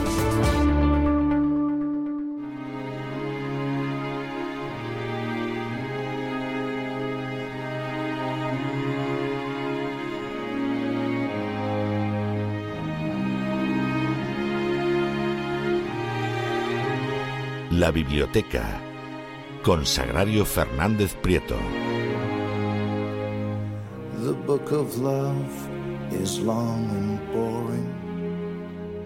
Estamos de regreso y estamos de regreso para tomarnos una bocanada generosa, amplia, no sé yo si fresca con el calor que hace ahora mismo en España, pero sería deseable, de cultura. Y como siempre nos la vamos a tomar en la biblioteca de doña Sagrario Fernández Prieto, que ya está con nosotros. Muy buenas noches, doña Sagrario, ¿qué nos trae usted hoy?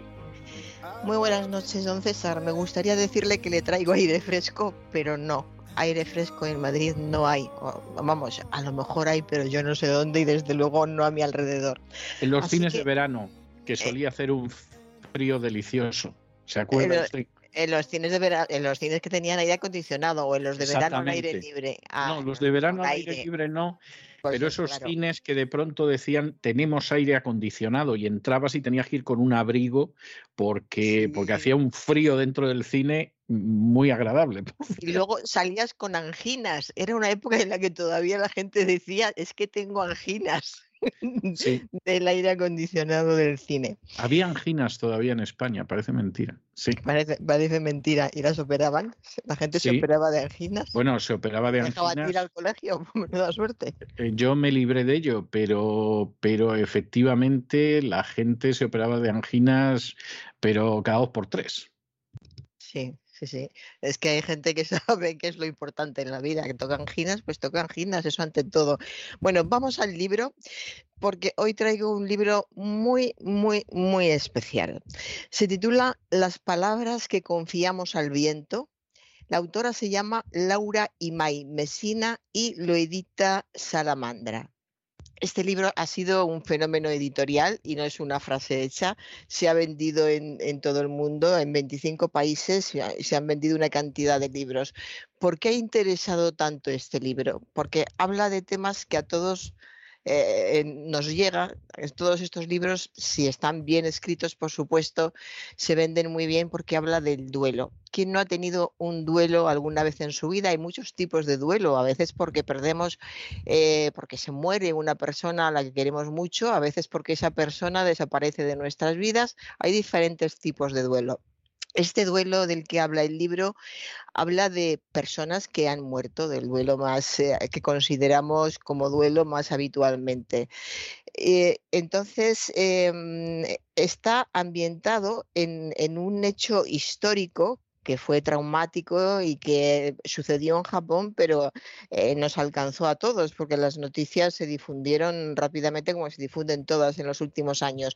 Le estoy hablando del, tsunami, el, el terremoto y el posterior tsunami que hubo en Japón el 11 de marzo de 2011. Bueno, vaya por delante que no nos hemos puesto de acuerdo con usted, pero hoy en el Despegamos, que hemos hablado de Japón, yo me he referido al tsunami, o sea que esto, esto ha sido absolutamente casual, porque yo no sabía, hombre, no, magia ya me parece un poco excesivo, doña Sagrario, pero quiero decir, yo... Es una forma de hablar, magia. Yo no, no sabía de qué libro iba a hablar usted hoy y mire usted por dónde ha salido el Japón, que lo ha traído don Lorenzo Ramírez, y luego pues eh, yo mencioné el tsunami, o sea que a veces suceden estas cosas y es absolutamente casual. Magia. Bueno, Pues em, vamos a ponernos serios porque desde luego el, tema es muy, muy serio. Murieron casi 16.000 personas, desaparecieron unas 2.500, hospitalizaron a 6.000 y pico.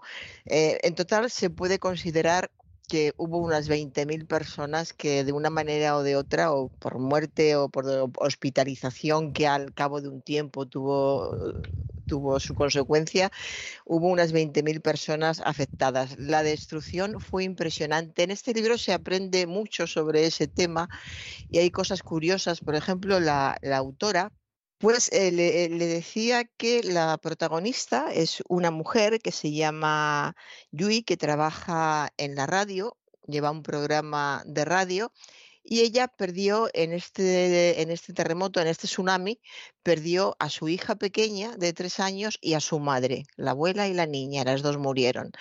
Ella sufrió mucho, lógicamente, eh, y dejó pasar el tiempo, o sea, no quiso averiguar nada más, eh, no, no, hizo nada más. Y de repente le llega una, una noticia a la radio, que ella lee en la radio esa noticia, que habla de las miles de personas que van a un lugar escarpado en las rocas, en un acantilado, donde un señor que tiene allí un terreno ha construido una cabina y dentro de la cabina hay un teléfono, hay un auricular que no está conectado, no tiene línea, pero allí va la gente a hablar con las personas que perdió en ese tsunami, porque fue en esa zona por donde llegó el, tsunami. Eh, y esto era pues, conocidísimo en todo Japón, iban miles de personas cada año, ella da, da la noticia, se queda eh, pensando y a partir de aquí eh, siguen a lo largo del libro eh, pues van apareciendo noticias sobre otras personas que han perdido algún familiar pequeños textos sobre lo que opina la, gente que ha ido dejando papelitos o hablando en, en algún sitio esos pequeños detalles cotidianos que ayudan a vivir. Hay algunos enternecedores, por ejemplo, cuando, cuando hablan de mm, qué se puede hacer y qué no se puede hacer con los niños. Es curioso cómo te puede resultar enternecedor y sonríes cuando estás leyendo una cosa así, que sabes que es algo que ha dicho un grupo de padres, porque este libro habla mucho de la necesidad de comunicar el dolor sea, cuando uno siente mucho dolor, por lo que sea, el duelo puede ser por una pérdida de una persona, por una pérdida de, cualquier cosa, de, un trabajo, de, de un amigo, de una vivienda. El duelo tiene muchas facetas. Hay personas que se lo guardan, que se callan y eso sigue dentro y además sigue dentro y los psicólogos dicen que eh, incluso los médicos, aunque no sean psicólogos, eso puede convertirse en algo mucho más grave y al final hay muchas veces que la gente no se muere de un tumor de tal tipo, sino de un tumor de tal tipo provocado por una tragedia que ocurrió e, en esa, que le ocurrió a esa persona en determinado momento. Eso En es fin, totalmente cierto, dicho sea cierto. paso. Sí, sí, yo estoy totalmente de acuerdo, es cierto. Entonces, eh, la idea es esto, hay que sacarlo, hay que hablar el, hablar el duelo. Por ejemplo, en, eh, pues en, en los ataques eh, terroristas, en las guerras, eh, los psicólogos se encargan enseguida de, organizar grupos en, las en los que cada uno expone su pérdida, habla de- del hijo, del padre, de, de la madre. A partir de ese grupo se crean alianzas, amistades y el dolor del otro no, no hace que el tuyo sea más pequeño. No te alegra ver que tú no eres la única que sufre, que hay gente que piensa que se trata de eso. eh, Te alegras de que haya otra gente que también está sufriendo, ni muchísimo menos. Pero sientes un gran consuelo cuando te encuentras con personas que han sufrido algo parecido a lo que has sufrido tú. Porque eso quiere decir que van a entenderte cuando hables. Entonces, cuando empieces a contar, eh, por ejemplo, en este caso, pues ella habla de su madre y de su hija que tenía tres años. Cuando empieza a hablar, por fin, pues va a esa cabina. Hay una historia de amor también. Allí conoce a un hombre que también ha perdido a, a- un hijo. Se crea una relación entre los dos. Van saliendo poco a poco la- las cosas de, de los niños e incluso los consejos que se supone que se dan los padres cuando hablan en, en grupo, pues lo, lo que se debe hacer, lo que no se debe hacer con, eh, con un niño, hay cosas eh, enternecedoras. eh, ¿Qué se debe hacer con, con un niño? Y eh, la, la señora Kuruda, que es mamá de Sakura, que tenía dos años, dice, elogiarlos el mismo número de veces, más una que se los regaña. Preparar tortitas juntos el sábado por la mañana. Mirarlos cuando te dicen mira. Son fragmentos eh, que enternecen si se es madre o, o se es padre y comparten esto que es una especie de, mezcla entre, entre la pena y la alegría porque cada uno recuerda a sus niños y cuál es su idea sobre la educación, hay otra mamá que dice llevarlos a correr al parque todos los días, abrazarlos fuerte cuando patalean, no ir con ellos a las jugueterías para no tener que decirles que no. Qué bonito. Y ya el último que leo. Según el doctor Imai, padre de un niño de siete años, dice, leer juntos libros de dinosaurios, llevarlos al acuario a ver los peces, responder a todas sus preguntas, hasta las embarazosas. Eh, Esto lo están diciendo personas que han perdido a, a sus hijos y se lo, se lo están comunicando entre ellos sabiendo que hay más gente que lo va a leer porque la mirada está puesta en, en su dolor y la gente quiere estar presente y compartir su dolor, su dolor en la medida de lo posible. Y todas estas personas que están compartiendo este dolor, cuando llegan a su casa y están con la familia y piensan que han tenido la suerte de que nadie de su familia haya muerto, que fue muy raro porque fue en total, no sé si lo he dicho, se acercaron a las 20.000 personas, murieron si lo he dicho ya, dígamelo, murieron unas 15.000 personas. Eh, es una cifra, es una cifra escalofriante. escalofriante, escalofriante. Además de esas personas que, que murieron, que murieron, perdón, desaparecieron 2.556 y se hospitalizaron 6.152.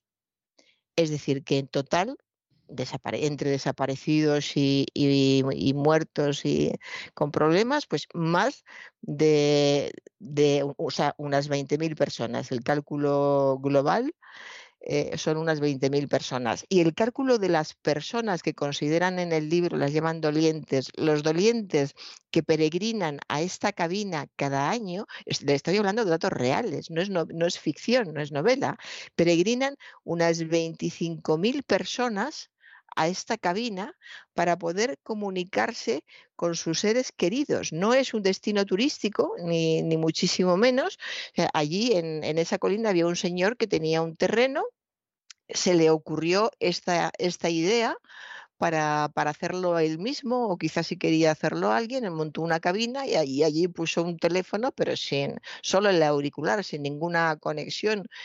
Y poco a poco fue llegando gente que tenía la, eh, encontraba el sitio adecuado porque era el acantilado muy cercano a, donde había sucedido la- lo peor de, la tragedia y allí podía hablar tranquilamente con el ser que hubiera perdido, su hijo, su hija, su madre, su padre. Podía hablar a voces, eh, podía llorar, nadie apremiaba a nadie. Si había personas que tardaban poco porque la emoción era demasiado grande o el dolor era demasiado grande y colgaban enseguida, y había personas que hablaban mucho más y había momentos enternecedores porque hablaban a veces como si estuvieran vivos. Acuérdate de hacer esto o lo otro, o no vuelvas a hacerme lo que me hiciste aquella vez. Hay momentos realmente muy, muy emotivos. Y entre esos momentos em- emotivos están estas, estas dosis de, digamos, de, de sabiduría que te, que te va, que te va dando la, la autora para, para entender que, estamos todos juntos, que la tragedia de unos pocos tiene que ser la tragedia de todos, por el propio interés, porque en cualquier momento la tragedia tuya puede necesitar la ayuda de, los otros, que no te debes tragar todo, todo ese dolor, que además hay que hacer homenajes a las personas que se han ido, que el homenaje más inmediato es hablar de esas personas, comunicarse con otras y decirles cómo eran eh, tus hijos o tus padres o los, o los abuelos. Esto es una catarsis mm, dolorosa, inmensa, porque al mismo tiempo va saliendo toda tu vida. Aquí se habla a menudo, por, ej- por ejemplo, de los cordones umbilicales. En Japón es muy habitual, en España también, cuando das a luz, yo di a luz hace ya unos años y me ofrecieron el cordón umbilical Sí, de, de sí. mi hijo y eh, eso era todavía eh, no, no lo hacían todos los hospitales de, de Madrid. Y después se ha ido generalizando. Hay mujeres que no los quieren. Yo tengo amigas que no, que no los han querido, no me han, no han sido capaces de explicarme por qué, y otras que sí, que sí los quieren, pero en, en Japón no era habitual hasta que sucedió esto. Entonces, cuando, a partir de este momento se habla de esos cordones umbilicales que no se llevaron, porque entonces todavía no era habitual, y que a partir de ese momento eh, todas las madres cuando den a luz van a llevarse el cordón umbilical a casa porque echan de menos eh, poder tener apretado en el puño ese cordón umbilical del hijo de la hija que, que han perdido.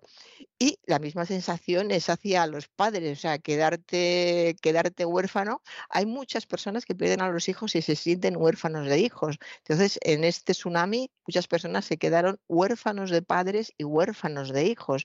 Y la, la situación, pues, fue realmente dolorosa para, para muchos. De modo que esta, esta mujer que es eh, una joven locutora de, de radio, todo surge por, eh, hace un programa de radio en el que llaman los oyentes para hablar de sus cosas y habla de este teléfono que ella no conocía. Sí había tenido estas pérdidas, pero no conocía esta cabina que es una cabina blanca con la puerta plegable y un teléfono negro a través del cual se puede hablar con los muertos. Entonces ella eh, sigue el programa de radio como si nada, habla con este hombre y nada más acabar el programa dice que ella quiere ir a, este sitio y se dirige hacia, hacia este teléfono del viento, le llama a todo el mundo el teléfono del viento porque está en un acantilado, en lo alto de un acantilado y además porque es el viento el que transmite las palabras, no hay ninguna línea conectada, es el viento el que, el que transmite las palabras. Entonces se dirige a este teléfono de- del viento para eh, poder, como dice el libro, él- ella sueña con hablar con su hija, con la que se había quedado detenida a los tres años. La niña tenía los tres años. Entonces, estas personas que tienen estas pérdidas, la vida de los hijos se detiene para siempre a esa edad. Siempre que recuerdes a tu hijo, lo vas a recordar a los tres años con el sufrimiento de otros momentos de pensar cómo habría sido si hubiera alcanzado la, edad adulta. El caso es que deja, la radio, emprende este, este viaje, allí conoce a un hombre que es un, cirujano que eh, ha perdido a su mujer y que la hija que, tiene unos tres años, como la que ha perdido ella, está viva, pero enmudeció tras la muerte de la, de la madre y no ha vuelto a, decir palabras. Y como verá, es un libro que está lleno de dolor, está lleno de tragedia, pero está mezclado con tanta sabiduría de las pequeñas notas que se van añadiendo sobre lo que se debe hacer o no se debe hacer, lo que es habitual en Japón y lo que no es habitual. Sabemos que la cultura de Japón es muy especial, muy rica, muy diferente a la nuestra. Entonces, todas, todas esas notas sobre la cultura del país, todas las notas sobre lo que significa psicológicamente hacer o no hacer el, el- el duelo, la forma en que se dirigen unos a otros o actúan en, en un país como Japón, que eh, con el tiempo se ha ido pareciendo cada vez más a, a Occidente, pero solo en las grandes ciudades. En el, en el resto del país se siguen conservando ciertas tradiciones, existe el respeto hacia los adultos, el respeto hacia el desconocido, una educación exquisita. Por ejemplo, se puede estar totalmente hundido por el dolor, pero si alguien va a tu casa a visitarte, la persona que está hundida por el dolor y quiere literalmente morirse y lleva varios días sin comer, se levanta para prepararte un té y ofrecerte un té porque son así, no lo pueden evitar y eso lo, lo tienen que hacer, para ellos tienen que hacerlo y, y lo hacen. Hay cantidad de, de detalles de, de este tipo a lo largo de- del libro. Se habla de la antigüedad, por ejemplo, de lo que creían en la antigüedad sobre, sobre el más allá, cómo se ha concebido siempre eh, con la idea de el hecho de atravesar mares y ríos para llegar al, al más allá. Eh, y esto para ellos, claro, lo relacionan con esos seres que han, que han perdido y que se supone, se supone que están en el fondo del mar. Pero luego hay algo terrible que, que, eh, se entera el lector en la mitad de la novela. Resulta que el terremoto también provocó muchísimos incendios. se asocia un tsunami con muchísimos ahogados y con todo un país o toda una zona grande de un país inundada pero también pues por, por cuestiones eh, eléctricas, por los movimientos de, tierra que hubo, eh, hubo muchísimos incendios y hubo personas que murieron asfixiadas porque se incendiaron sus casas. Entonces habla del choque que tienen los, los familiares cuando piensan, por ejemplo, la, eh, la, la protagonista del libro hay un momento en que le hablan de, de esto, están recibiendo continuamente, están intercambiando dolor y que no parezca, oh, qué horror, qué libro, todo el tiempo intercambiando dolor. Al mismo tiempo que intercambian dolor, intercambian eh, esperanza, intercambian conocimiento, intercambian ganas de ayudar, transmiten al lector lo importante que es no sentirte solo y que haya buena gente capaz de entenderte en un momento en que lo necesitas. Es un libro enormemente positivo. Entonces, vuelvo al tema de la tragedia de los asfixiados. Como dice la madre que, protagonista, que protagoniza este, este libro, nunca se había imaginado, pensaba a sus seres queridos, la madre y la hija, ahogadas, llenas de agua. Y de repente se entera de que eh, estaban en, un, eh, en una, no sé, creo que en una escuela donde se refugiaron, que se incendió. Y entonces tiene que cambiar por completo lo que, lo que estaba pensando y dice, ¿cómo me imagino a mi madre? En ese momento habla de su madre, ¿cómo me imagino a mi madre toda llena de humo? Murió ahogada por el humo, no ahogada por el agua como tantos otros.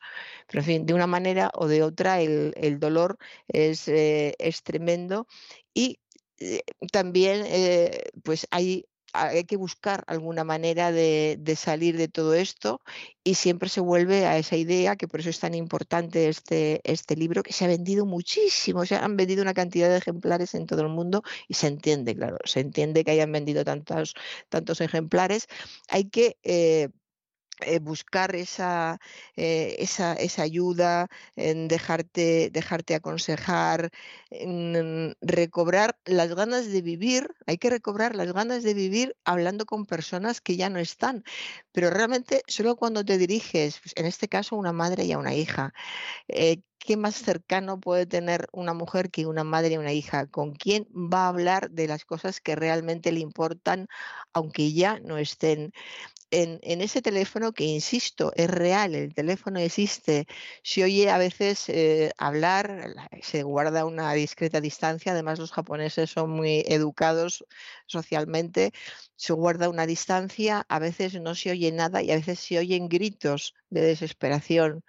Y hay conversaciones que duran muy poco porque el- la, la emoción corta la conversación y conversaciones que duran mucho porque como están hablando con el hijo, con la madre, le tienen que contar muchas cosas porque además llegar allí cuesta mucho, mucho esfuerzo, tiempo, dinero. Entonces, como han llegado hasta allí, tienen esa conexión que ellos sienten como auténtica, esa soledad, esa, mm, esa situación tan, tan especial sin que nadie les apremie, les moleste, pueden estar el tiempo que quieran y entonces hablan, piden perdón, que es algo que todos tenemos pendientes cuando se nos muere alguien muy querido, pedir perdón por cosas que se hicieron en un determinado momento. De modo que todo esto va surgiendo, como verá, es un libro con el que emocionarse muy, muy fácilmente. Yo estoy tratando de aguantar el tipo y- creo que lo estoy consiguiendo. Por eso de vez en cuando voy a Pero se interrumpir. nota, se nota que con dificultad. O sea, no, no fuerce Mm, usted la bueno. máquina, ¿eh? Vale, no, ya estoy, ya estoy a punto de acabar porque he dicho todo, todo lo fundamental. Lo recomiendo muchísimo porque además es un libro para recomendar a otros. Después de leerlo, yo tengo en mi entorno personas a las que se lo, eh, se lo quiero recomendar con dudas, con dudas porque piensas, van a volver a sufrir y lo estoy hojeando otra vez y pienso, se vuelve a sufrir o, se vuelve a sufrir a ratos, pero también hay ratos en que se, se vuelve a, a sonreír, porque hay veces que, que te curan, hay una, hay frases entre, entre paréntesis, habla por ejemplo el corazón, el corazón a su padre, dirigido a su padre, se le devuelve hecho un guiñapo cuando éste se volvió a casar, tardó años en curarse, él no volvió a entregarle nada. Es, son esos momentos en los que surge todo lo que no se ha hecho también.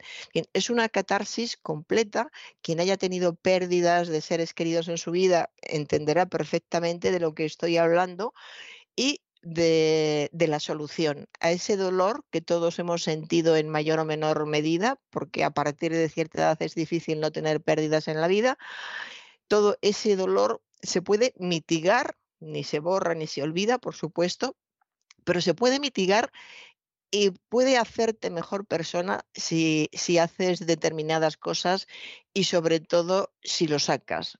Eh, si lo sacas, si lo transmites, si lo hablas con otros, no se diluye el dolor, no se va, no desaparece, pero es como añadir eh, un- una pizca de algo, como si estuvieras tomando una infusión agria y de repente se transforma en una infusión que te tonifica. Yo creo que este es el mejor ejemplo que se me ocurre en estos momentos. De momento que ya no hablo más, antes de que acabe yo en la cabina, las palabras que confiamos al viento de Laura Imay Mesina en Salamandra creo que han visto claramente de qué va el libro y que le, a quién le puede interesar y les puede interesar a todos en general. A, mí me ha gustado muchísimo leerlo, además es muy curioso sobre Japón, que a pesar de todo sigue siendo un lugar muy, muy desconocido, menos las imágenes que salen en televisión sobre, sobre la capital, el resto del país sigue siendo muy desconocido. Eh, así que dejamos ya el libro de, de adultos, don César, y vamos a el libro No infantil. sé si para niños infantil va a ser. Bien. Infantil. Para niños, pues eh, mm, prelectores, es decir, hasta 5 o 6 años. Cuando un elefante se enamora. Bueno, hay que cambiar el chip. Cuando un elefante. Pues sí, la verdad es que Pues, sí que hay que cambiarlo, sí. Sí, sí, sí. Pero es, es estupendo. Cuando un, elefa- cuando un elefante se enamora de David de Cali y Alice Lotti.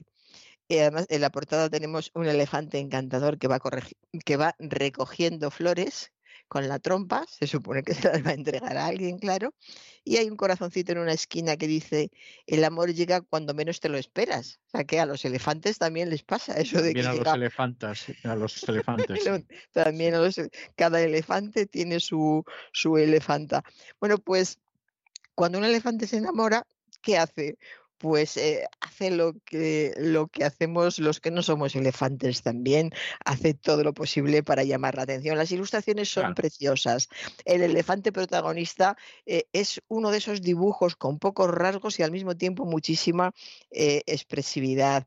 es muy divertido. Cuando dice hace lo que puede para llamar la atención, vemos a un gran elefante con un pequeño paragüitas rosa que enseña a un pajarito es decir, un enorme elefante enamorado de un diminuto pajarito al que se supone que le regala un paragüitas rosa. Todo muy absurdo, pero la verdad es que cuando la gente se enamora hace cosas muy absurdas. Sí. muy eh lógicas, teniendo en cuenta que se ha enamorado. Lógicamente. depende de cómo se mire, sí. sí lógicamente absurdas. Eh, otra cosa que hacen los elefantes, que quien no lo ha hecho también, pues cuando la ve pasar, se esconde. En este caso, como bueno, la gente se esconde eh, en el primer sitio que encuentra, en la imagen que yo tengo delante, ¿dónde se ha escondido el elefante? Pues detrás de un tronco de un árbol. convencido, como los niños que cuando no ven, ellos no ven, piensan que los demás no les ven a ellos, pues así son los elefantes, está escondido detrás de un tronco de, del árbol para que, para que no le vea. Y hace algo, hace muchas cosas, pero esta es la última que digo porque tienen que leer el libro a los niños que les va a divertir muchísimo. Fíjese, don César, cuando un elefante se enamora, se baña todos los días. Y es que además incluso se lava la espalda. O sea que ya, ya cuando ves un elefante que huele así a chotuno, es que no está enamorado. No está enamorado. Si huele a lavanda, por ejemplo. Pues lo más seguro es que esté enamorado. Lo más seguro es que sí. Y si huele lavanda y hay un pajarito a su alrededor siempre, definitivamente está enamorado. Y aquí está pues en, en su bañera, imagínese una bañera con un elefante dentro que mientras se baña tiene el pajarito en la cabeza y con la trompa le está echando agua. Eso es amor, ¿eh? eso, es amor. En fin, es una delicia de, libro, les va a encantar. Va a ser de esos libros que tendrán que leer varias noches, bastantes noches, lo cual siempre es una alegría, porque siempre se encuentran detalles nuevos y es muy bonito que el niño te pida el del elefante o el de la jirafa o el de los conejos, cualquier cosa. Así que aquí se lo dejo. Cuando un elefante se enamora, que está en Anaya. y con esto termino, César. Bueno, me parece, me parece estupendo, o sea que me parece muy bien. Bueno, pues yo con eso del Japón le he escogido a usted una música japonesa relajante de Sakura Blossoms, que sería algo así como los brotes de Sakura, para que, en fin, la gente se relaje y despida el programa de la mejor manera posible. O sea, le voy a dejar con esta música japonesa, insisto, muy relajante, muy dulce, muy tierna. mientras preparaba el programa lo he estado escuchando, sí, para meterme en situación. Me parece muy bien y nos encontramos el lunes de la semana que viene, Dios mediante. Pues hasta el lunes y que descanse. Igualmente.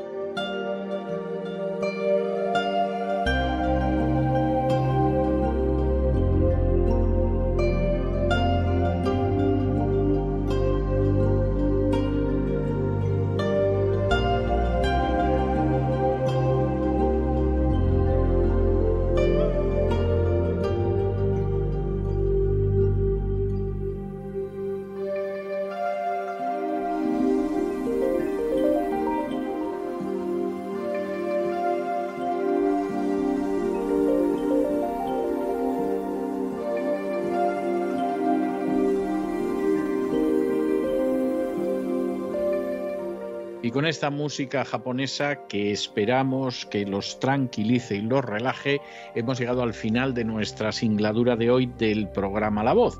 Esperamos que se hayan entretenido, que lo hayan pasado bien, que han aprendido al menos una o dos cosillas útiles y los emplazamos para mañana, Dios mediante, en el mismo lugar y a la misma hora. Y como siempre, nos despedimos con una despedida sureña.